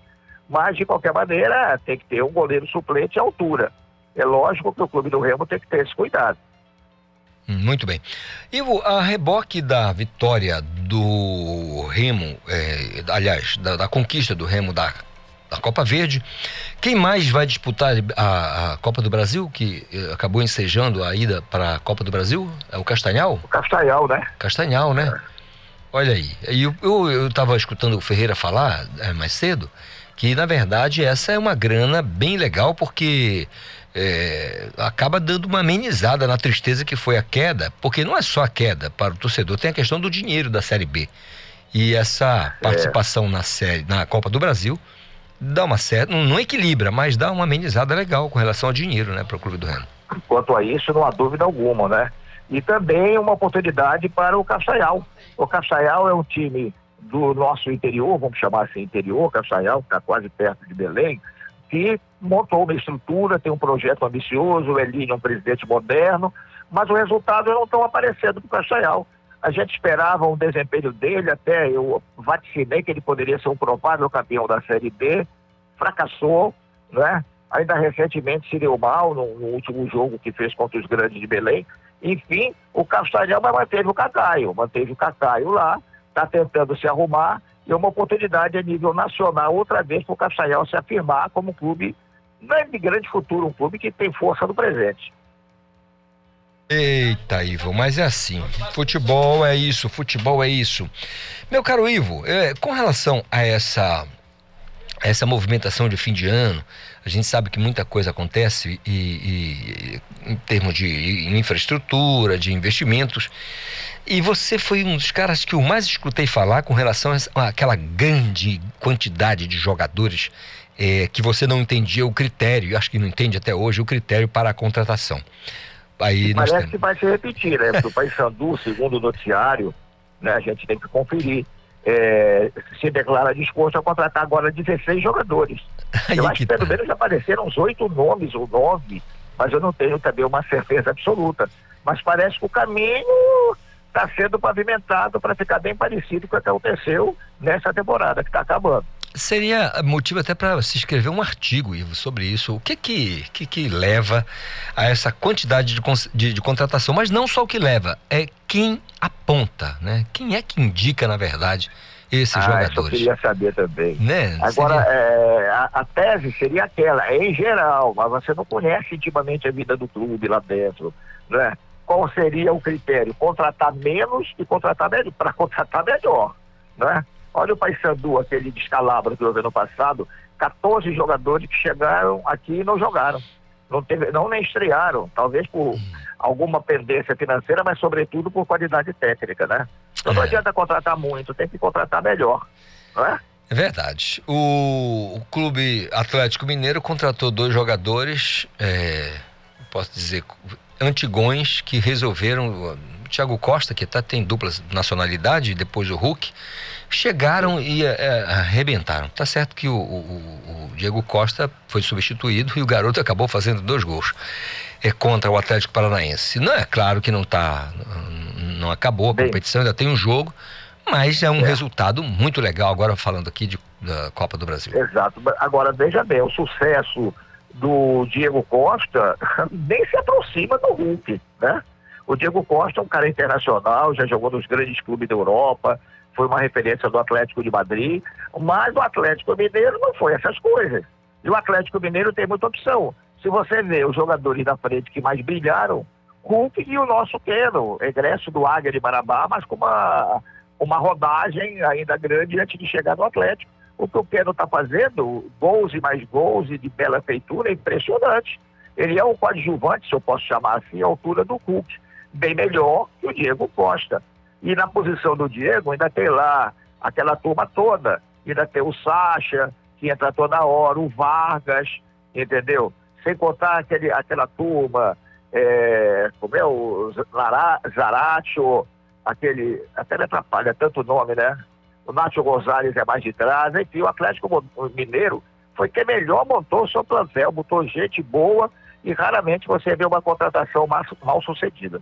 Verdade. E por que, que eh, o pessoal não copia, né? Essa postura na Bem, hora tá faltando de... estilo também, né? Tem um de... grupo lá bancando esse carnaval do Atlético, né? Claro, né? Só para gastar no futebol, né? É, é, claro, Ivo, que a contratação bem feita, eu, eu, eu, pelo menos olho do ponto de vista geral, nem sempre é do craque, porque eu, eu nunca vou esquecer, eu acho que vai ser parâmetro sempre para todo mundo é, paradigma para todo mundo a questão do, do, do, ataque dos sonhos do Flamengo. Quem é que poderia achar que aquele time não ganharia nada? E não ganhou. Pois é. Então, eu acho que. Sádio Edmundo, né? né? Você contratar o craque, às vezes, não, não vai resolver nada. Você tem que contratar. Você bem... se lembra que fizeram uma paródia até com o Jingo da Varig, né? Exatamente. o Jingo da Varig, é. É, aí, aí fizeram uma paródia que dizia pior ataque do mundo, pior ataque do mundo é o sábio Romário Edmundo. E depois, eu até lembrei com você dia desse, que eles mesmos, né, os próprios jogadores tiravam sarro para ver quem era o pior. É, pois quem é, isso era craque, né? Era, mas, depois, era mas depois foi bacana que o próprio Romário teve a hombridade, teve a humildade também de admitir que era tudo uma questão de vaidade. Por isso que não foi a lugar nenhum. Pois é, e o mais inocente de todos, e talvez que se ouve melhor, foi o Sábio. Sábio, é né? verdade. É. Eu não sei se já foi na volta dele no Real Madrid ou foi antes de entrar para o Real Madrid, que é. ele também jogou no time espanhol. Verdade. O Sávio foi aquele jogador que, infelizmente, é, foi atrapalhado pelas contusões. Parece que a contusão de, contusão de 10 pegava só nele. Era uma coisa incrível. Ivo, aquele abraço para você, um ótimo dia para você e também aí um, nessa, nesses vento maravilhoso batendo nos seus cabelos. O sol tá brilhando por aqui. E o sol aí em Batista Campos. Tá bom? Valeu, Calixto. Grande abraço. Um abração, meu irmão. São 9 horas mais 24 minutos, ainda falando de esporte, porque tem esporte cultura a uma e meia da tarde na TV Cultura. Chega Natália Lima com a gente para dar os destaques do que vai rolar no programa de hoje. Bom dia, Natália. Muito bom dia para vocês, Dória. Bom dia a todos que nos acompanham agora no Conexão Cultura. O Esporte Cultura de hoje está muito especial, porque nós vamos debater, né? A declaração do presidente Fábio Bente, do Clube do Remo, que ontem à tarde deu uma entrevista coletiva fazendo o balanço do que foi a gestão desse ano, a competição da Série B e também a conquista da Copa Verde. E o planejamento, claro, para a Série C de 2022. O presidente Azulino já adiantou que o objetivo do ano que vem vai ser ser campeão pela segunda vez, né, do Campeonato Brasileiro da Série C. Não querem só o acesso, não. Dessa vez os azulinos estão planejando o acesso e mais ser campeão da competição. Vamos fazer um balanço sobre as contratações do Paysandu, porque o mercado do lado bicolor está bastante movimentado. Já temos ali alguns nomes e alguns reforços que devem ser anunciados hoje à tarde e amanhã. Nós vamos fazer um balanço do como é que está sendo montado esse elenco do Paysandu, que já tem o comando técnico de Márcio Fernandes. O Matal, do Toro Tático, vai participar com a gente, vai fazer uma análise tática desses jogadores que vão se reapresentar, que vão se apresentar no dia 3 de janeiro de 2022. E ainda tem campeonato paraense da Série B, porque Caeté e São Raimundo se enfrentam pela fase de semifinal da competição na próxima quinta-feira, três e meia da tarde, lá no estádio Diogão. E está dando muito o que falar. Vamos saber como é que está a preparação do Caeté, que vai jogar novamente, e o São Raimundo, que retorna a essa fase da competição. Você não perde o Esporte Cultura de hoje a partir de uma e meia da tarde com a apresentação de Tainá Martinez. Doris. Valeu, Tainá. Valeu, Natália, perdão. E dá um beijo na, na Tainá, que ela certamente vai comandar. E ótimo programa para vocês aí no Esporte Cultura, tá bom? Bom dia, beijão. Bom dia. 9 horas mais 27 minutos. Chega a hora de dar bom dia à nossa querida Joana Mello, porque tem os destaques, os assuntos, né? Que será debatido logo mais às duas da tarde no Sem Censura Pará, também na TV Cultura 2.1. Joana, bom dia. Bom dia, ouvinte da Rádio Cultura, ligado no Conexão. Bom dia, Isidoro Calixto. O Sem Censura Pará desta terça-feira vai falar de ações de combate à fome. Hoje, 14 de dezembro, é o Dia Nacional de Combate à Pobreza. Vamos conhecer iniciativas que ajudam a enfrentar esse problema com José Oeiras, coordenador-geral do Comitê Pará da Ação da Cidadania, e ainda Raimundo Nonato, diácono e coordenador da Caritas e Ministério da Caridade da Arquidiocese de Belém. Na sequência, vamos conhecer o circuito Rango de Feira. O convidado é o chefe de cozinha Léo Modesto, que vai falar de tudo que acontece no primeiro circuito de cultura alimentar e gastronomia popular de feiras e mercados de Belém. E para encerrar o programa de hoje, tem o projeto Retratos do Contemporâneo, as línguas indígenas na Amazônia Paraense. A professora da UFPA, Ivânia dos Santos Neves vai tratar de um documentário sobre as línguas nativas faladas pelos povos originários que vivem na Amazônia Paraense em 2021. Você já sabe, o Sem Censura Pará tem a apresentação da jornalista Vanessa Vasconcelos. Quem quiser pode assistir pela TV e Portal Cultura a partir das duas horas da tarde, com reprise às 11 horas da noite. Calixto, fico por aqui. Um ótimo dia para você. Amanhã tem mais destaques do Sem Censura Pará. Muito obrigado, Joana Melo, pelas informações, os destaques do nosso Sem Censura Pará, que começa às duas da tarde. Você não pode perder, canal 2.1 TV Cultura.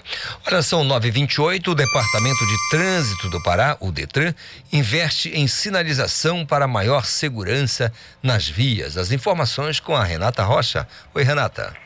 Bom dia, Calixto. Bom dia, ouvintes do Conexão Cultura. É isso mesmo. O projeto Sinalização Viária por todo o Pará já sinalizou vertical e horizontalmente mais de 30 localidades em 17 municípios paraenses e continua em Belém e em outros nove municípios, com obras em andamento, como em Paragominas, no sudeste do estado, e nas PAs 125, 252 e 256. O objetivo principal das ações de sinalizações em rodovias é orientar condutores sobre as regras de trafegabilidade nas vias, reduzindo assim o número de acidentes e, consequentemente, os danos materiais e fatais. Em complementação à sinalização, o órgão tem investido na aquisição de equipamentos para monitorar vias e incentivar os condutores a obedecerem os limites estabelecidos pela sinalização. Um deles é o uso do, dos controladores de velocidade. Até o momento, 138 radares estão em operação em 33 municípios, com velocidade entre 40 e 80 km por hora. Os radares fixos têm a função legal de evitar o excesso de velocidade e, com isso, prevenir os acidentes.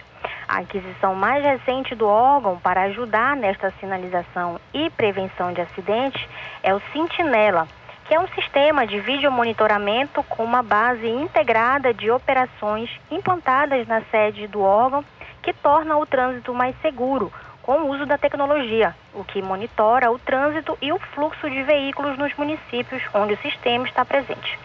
Uma vantagem do sistema é evitar a realização de blitz, já que o centro de controle do equipamento é capaz de identificar os veículos que estão com processo de algum tipo de irregularidade, como IPVA em atraso, veículos roubados, veículos com problemas judiciais, etc. Renata Rocha para o programa Conexão Cultura. Obrigado, Renata Rocha, pelas informações. Está aí o Departamento de Trânsito trabalhando no sentido de melhorar a segurança viária aqui na Grande Belém. São 9 horas e 31 minutos, intervalo, eu volto já já. Estamos apresentando Conexão Cultura.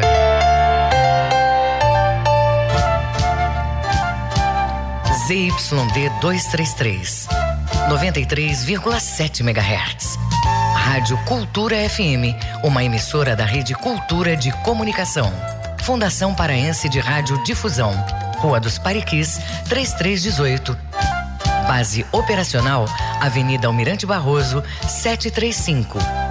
Berlim, Pará, Amazônia, Brasil.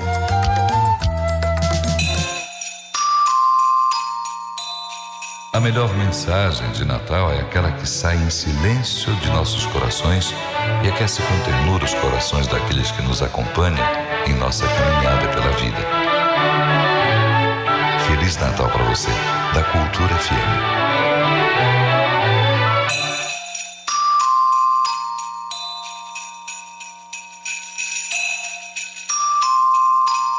Viver o Natal nos traz esperança e junto com você manter essa aliança, dançar e juntos celebrar e ver nossos sonhos se realizar. A magia do Natal é na Mariquete, o melhor Natal de todos. Mariquete, o melhor Natal de todos. Encomendas WhatsApp 9113 0665. Depressão, tristeza, desânimo. Livro Espírita. Compreenda o momento que o mundo atravessa e encontre respostas para suas dúvidas. Participe da 32ª feira do Livro Espírita de Belém. Descontos de 20 a 50%. O melhor presente de Natal? Livro Espírita. É luz nas nossas vidas. De 27 de novembro a 19 de dezembro, na Rua Oswaldo Cruz, número 45, em frente à Praça da República. Livro Espírita, porque muitas respostas já foram dadas. Apoio Cultura FM.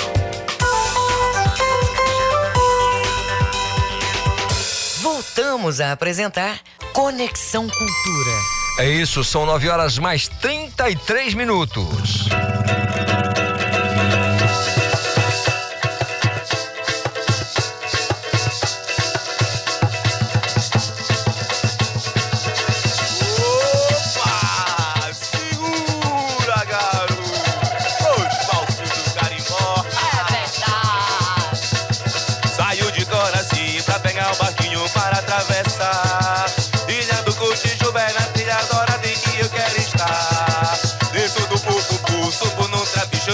Taverna. Na barraca do seu Fortaleza, Dona Socorro já está a cozinhar. Sempre muito gentil, um caldela chega a nos oferecer. Enquanto esperamos o bondinho do Marajó que vai aparecer. Pra levar a galera que vai a praia lá não vai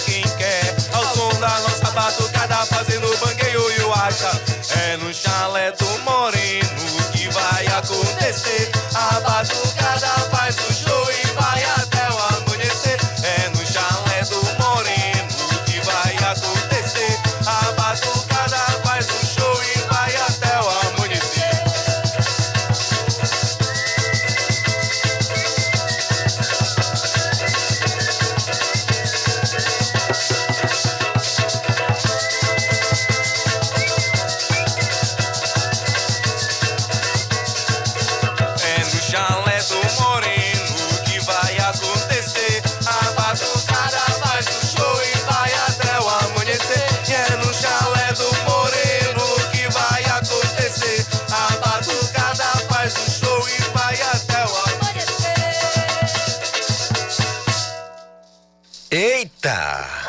9h35. Olha, os caras chegam, os caras chegam com uma nova roupagem para o ritmo do carimbó. Os falsos do carimbó trazem novidades para o Festival Psica. Bom dia, pessoal. Vamos começar aqui. Quem vai começar falando, deixa eu dizer. Eu mesmo.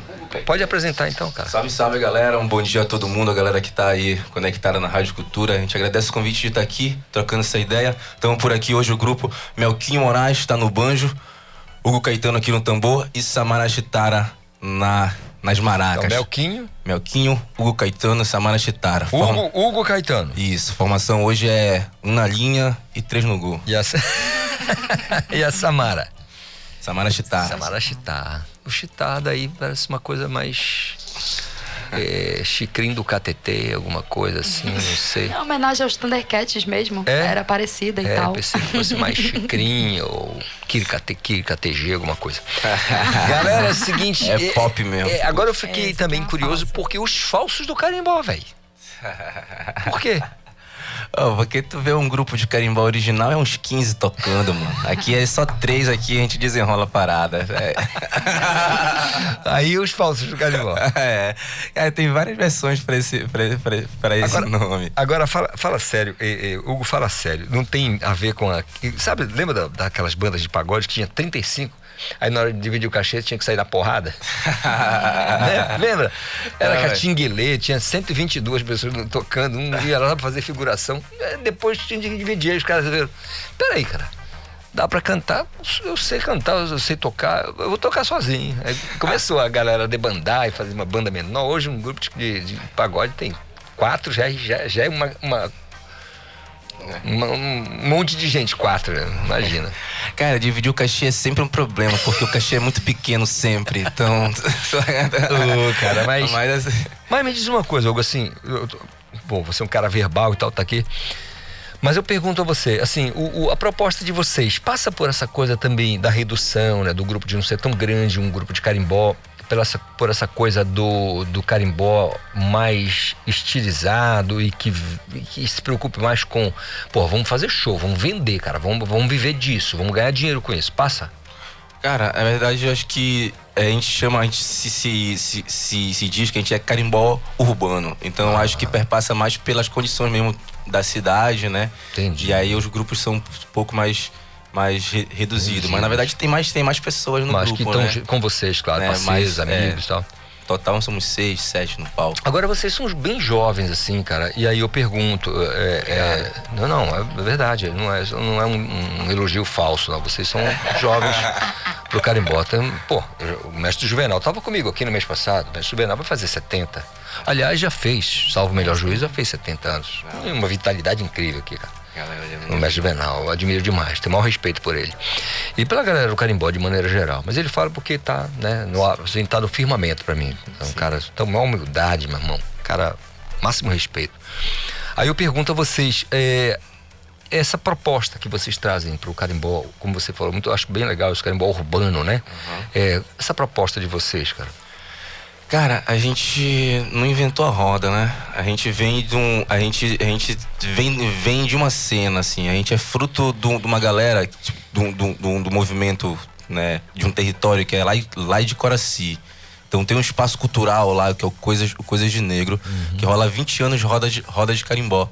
E a gente aprendeu a tocar lá, com essa galera, né? Que vai se passando e tal, né? Os conhecimentos na vivência. Então esse carimbó urbano ele já vem já se desenvolvendo aqui, né, na capital há muito tempo, assim, há 20, há 30 anos atrás. Os caras, os mestres que a gente chama hoje de mestres, ainda estavam, tinham, eram mais jovens.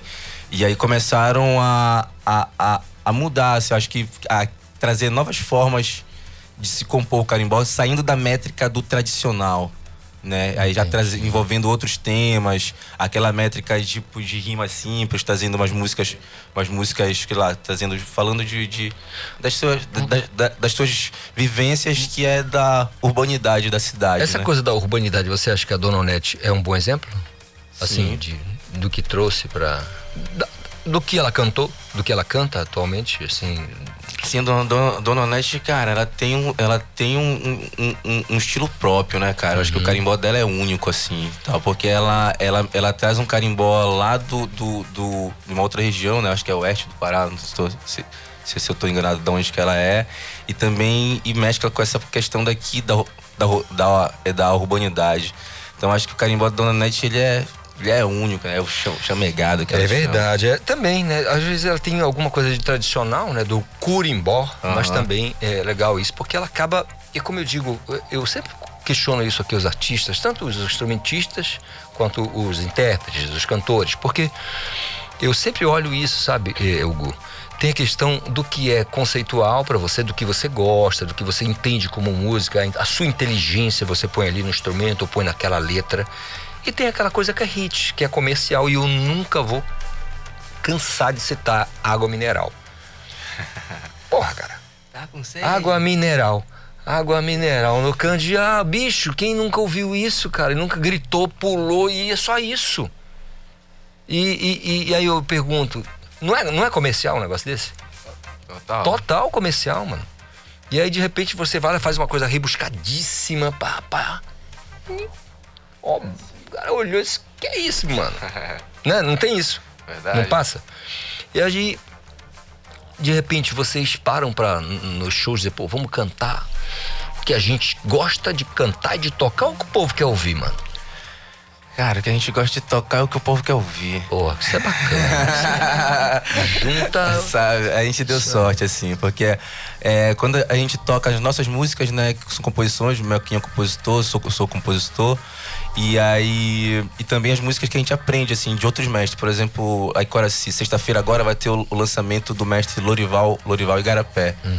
E aí a gente. Eu, o mestre Lorival Igarapé é um cara que tem as músicas dele estouradas, assim, na- nas rodas de carimbó, saca? Porque o carimbó existe numa cena underground mesmo, assim, que perpassa por, por baixo dos radares mesmo. Que, que, que, que rola uma cena muito forte, tanto aqui na capital quanto no interior também. E as músicas do mestre Lorival e de vários outros mestres são, é muito conhecida dentro, dentro dessas rodas. Aí isso, isso compõe o nosso, o nosso repertório. Meu irmão, pelo que tu ganha, tu tá falando até demais. Então bora, bora cantar, mano. O, o- o ouvinte aqui já disse, olha, depois eu queria saber desse. Porque a galera tá vendo aqui pela internet, tá ligado? Ah, pode Então, cara, os caras querem saber depois desse banjo aí, que parece que foi feito com, na, na costa do Marfim, na antiga República, não, na antiga Tchecoslováquia, sei lá, um negócio bem diferente, né? O- O o- o Léo é especialista, daqui a pouco ele vai me explicar. Vamos, o que vocês fizeram no começo? A gente fez é, trilha, trilha Dourada, que é uma música do Melquinho. Trilha Do- Agora a gente Trilha vai Dourada. fazer Pescador Urbano, que é uma música minha, parceria com o Irandê. o Irandê Gomes. Demorou. Vamos nessa. Vamos nessa.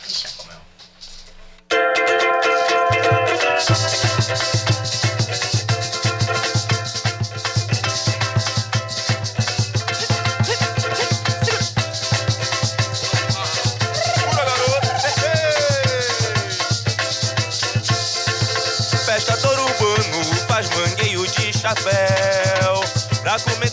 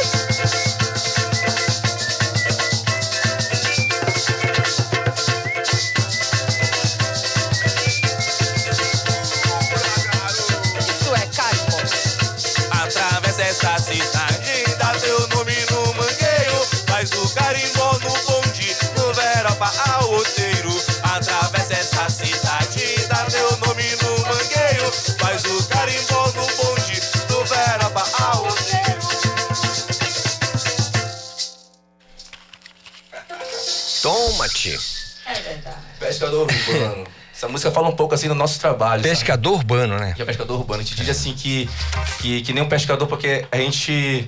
Quando a gente começou a tocar, assim, se assumir como falsos e tal, a gente ganhou, ganhou esse nome na, na rua, que era onde a gente trabalhava. Tocava na rua, toco, toco nos ônibus, nas praças.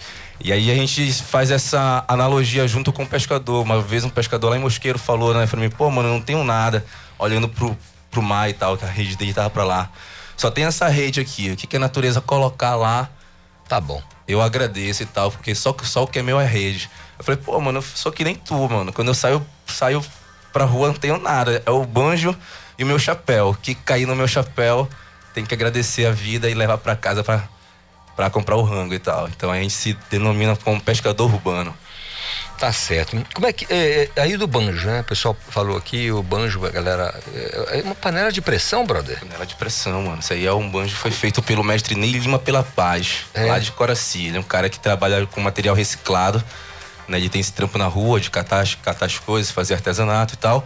E aí e ele faz esse tipo de banjo, faz de panela de pressão, faz de capacete de moto.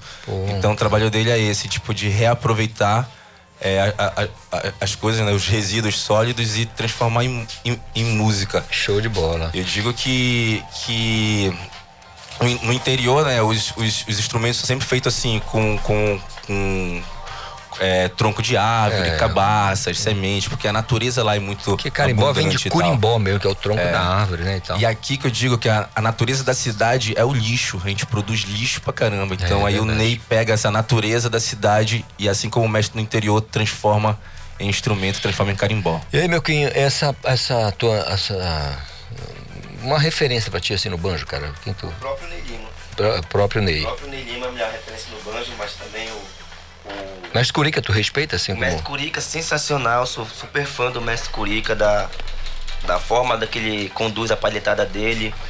É, outro mestre, o Hélio, tocava também junto lá em Coraci com o grupo Irapuru. E essa referência, do, esse sotaque do, do banjo que esses caras produziam é minha referência. A, gente, a variação que eles fazem, a velocidade que eles emitem e, a, e esse conjunto, né?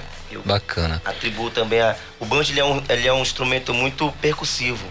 Então é, exige essa percussividade, né? Então a gente que já vem do tambor, quando a gente migra para as cordas, a percussividade do banjo ela também está presente muito forte ali. Não deixa de ter, né? Chitara, eh, você, assim, é, é, serve pra todo mundo aí da, da, da galera, né? O trio aí. Assim, é, foi de oficina que vocês surgiram, mas especialmente você, é, Chitara, você surgiu de oficina ou você já tem uma história, pai, mãe, alguma pessoa? Não, eu, eu surgi da rua mesmo, das Uhum. vivências, é, principalmente em Coraci e ali no, no Veropa, né, e Cotijuba também, Uhum. ali no Chalé do Moreno. E dessas vivências, ali no Coisas de Negro também, né, em todos os centros assim de, de carimbó. É, dessa, dessa, desse movimento de tocar nas ruas, de tocar nas rodas, de tocar é, mesmo de subir no palco e tentar tocar, né? De, de acompanhar os mestres mesmo. Porque a minha, a minha trajetória, ela vem de mestres e mestras, né? De carimbó.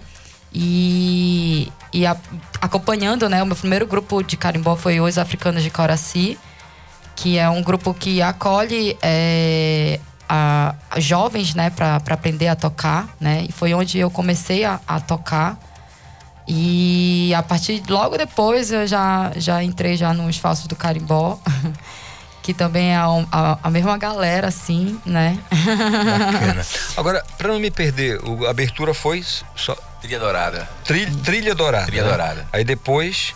Pescador Urbano. Pescador Urbano. Vamos fazer uma coisinha a mais? Com Vamos lá. Carimbó da Lua Cheia. Carimbó da Lua Cheia, tá aí, cara. Vamos lá. Fauna e flora amazônica. E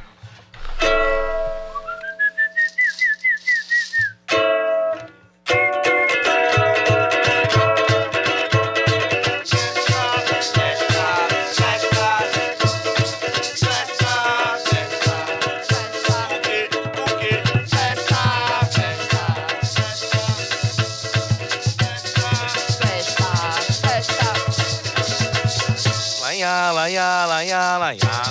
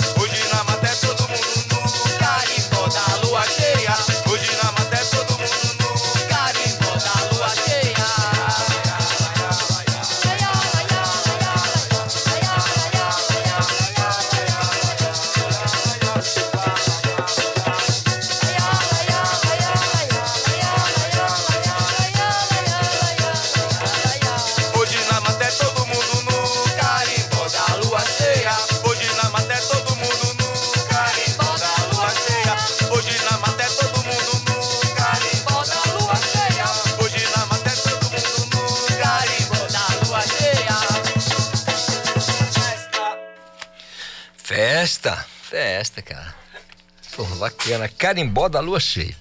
Carimbó da lua cheia. Hugo, é, do Melquinho Moraes. Som dele do Melquinho, que, meu- tô vendo que o Melquinho é o letrista do bagulho. Cara, mano, é doido, é. É, o cara. É, Tá ligado? Olha aí, aí eu, eu pergunto, assim, vale pros três.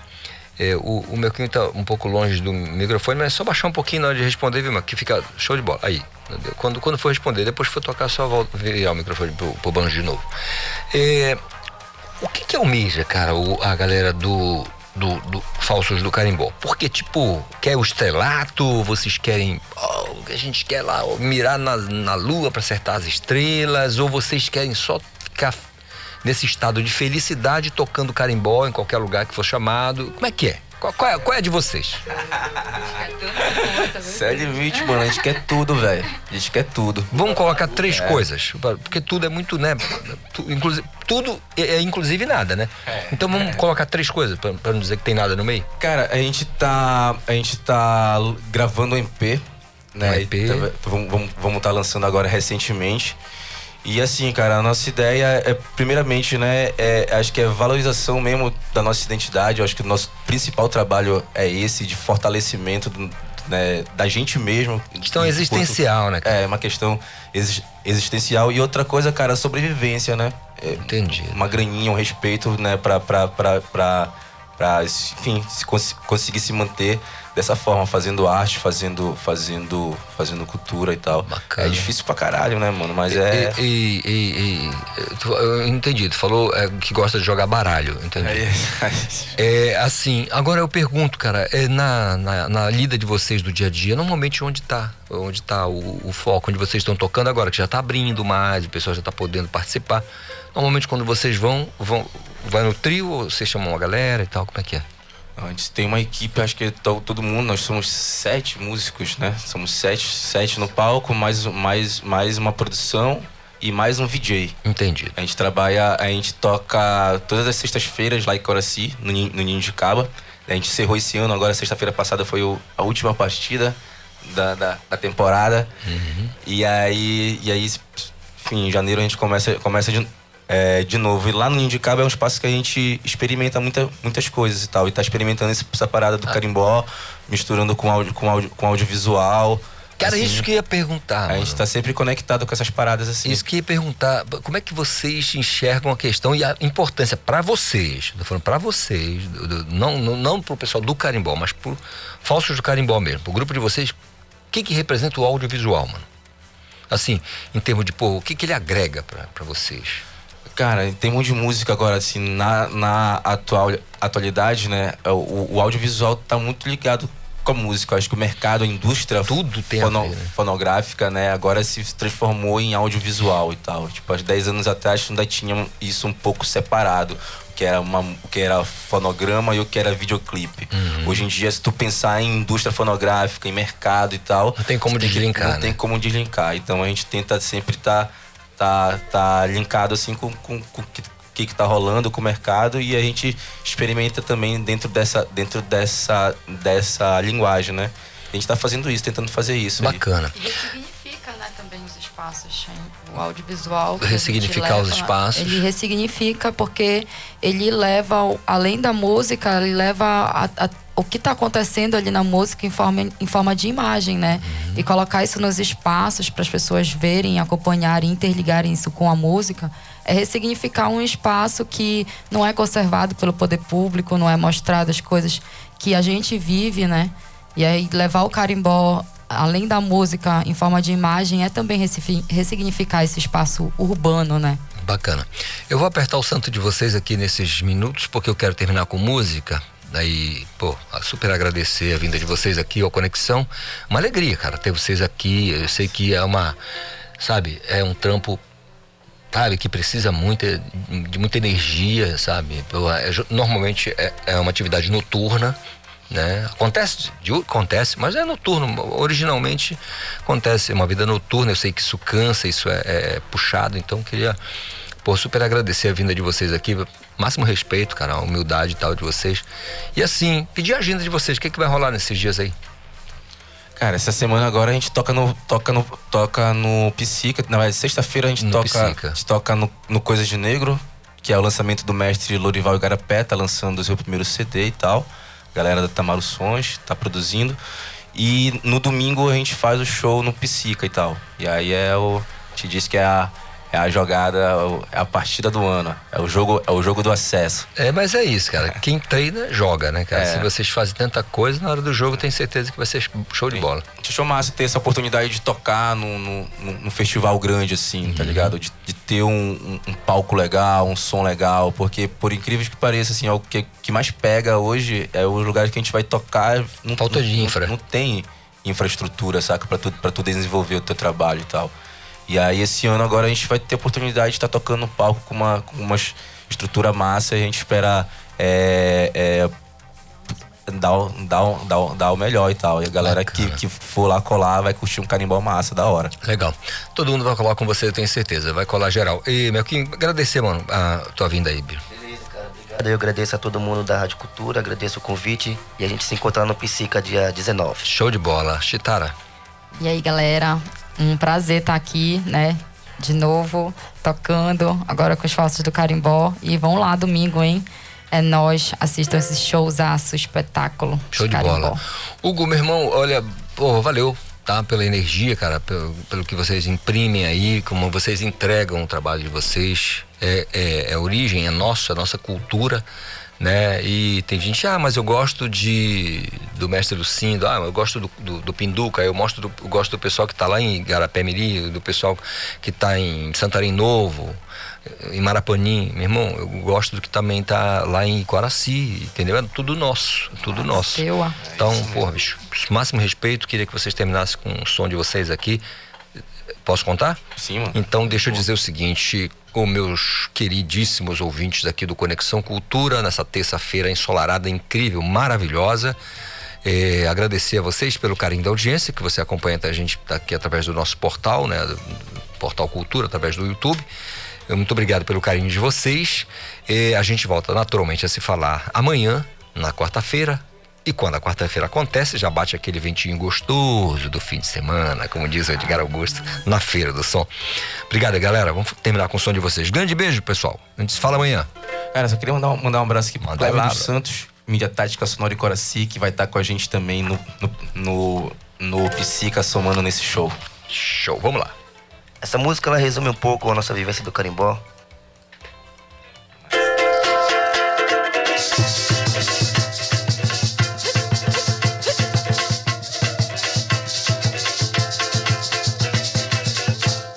Rompendo a barreira do som, senzalas e oceanos. O meu carimbó segue quente, resiste ao passar dos anos. Rompendo a barreira do som, senzalas e oceanos. O meu carimbó segue quente, resiste ao passar dos anos. Tá na minha casa,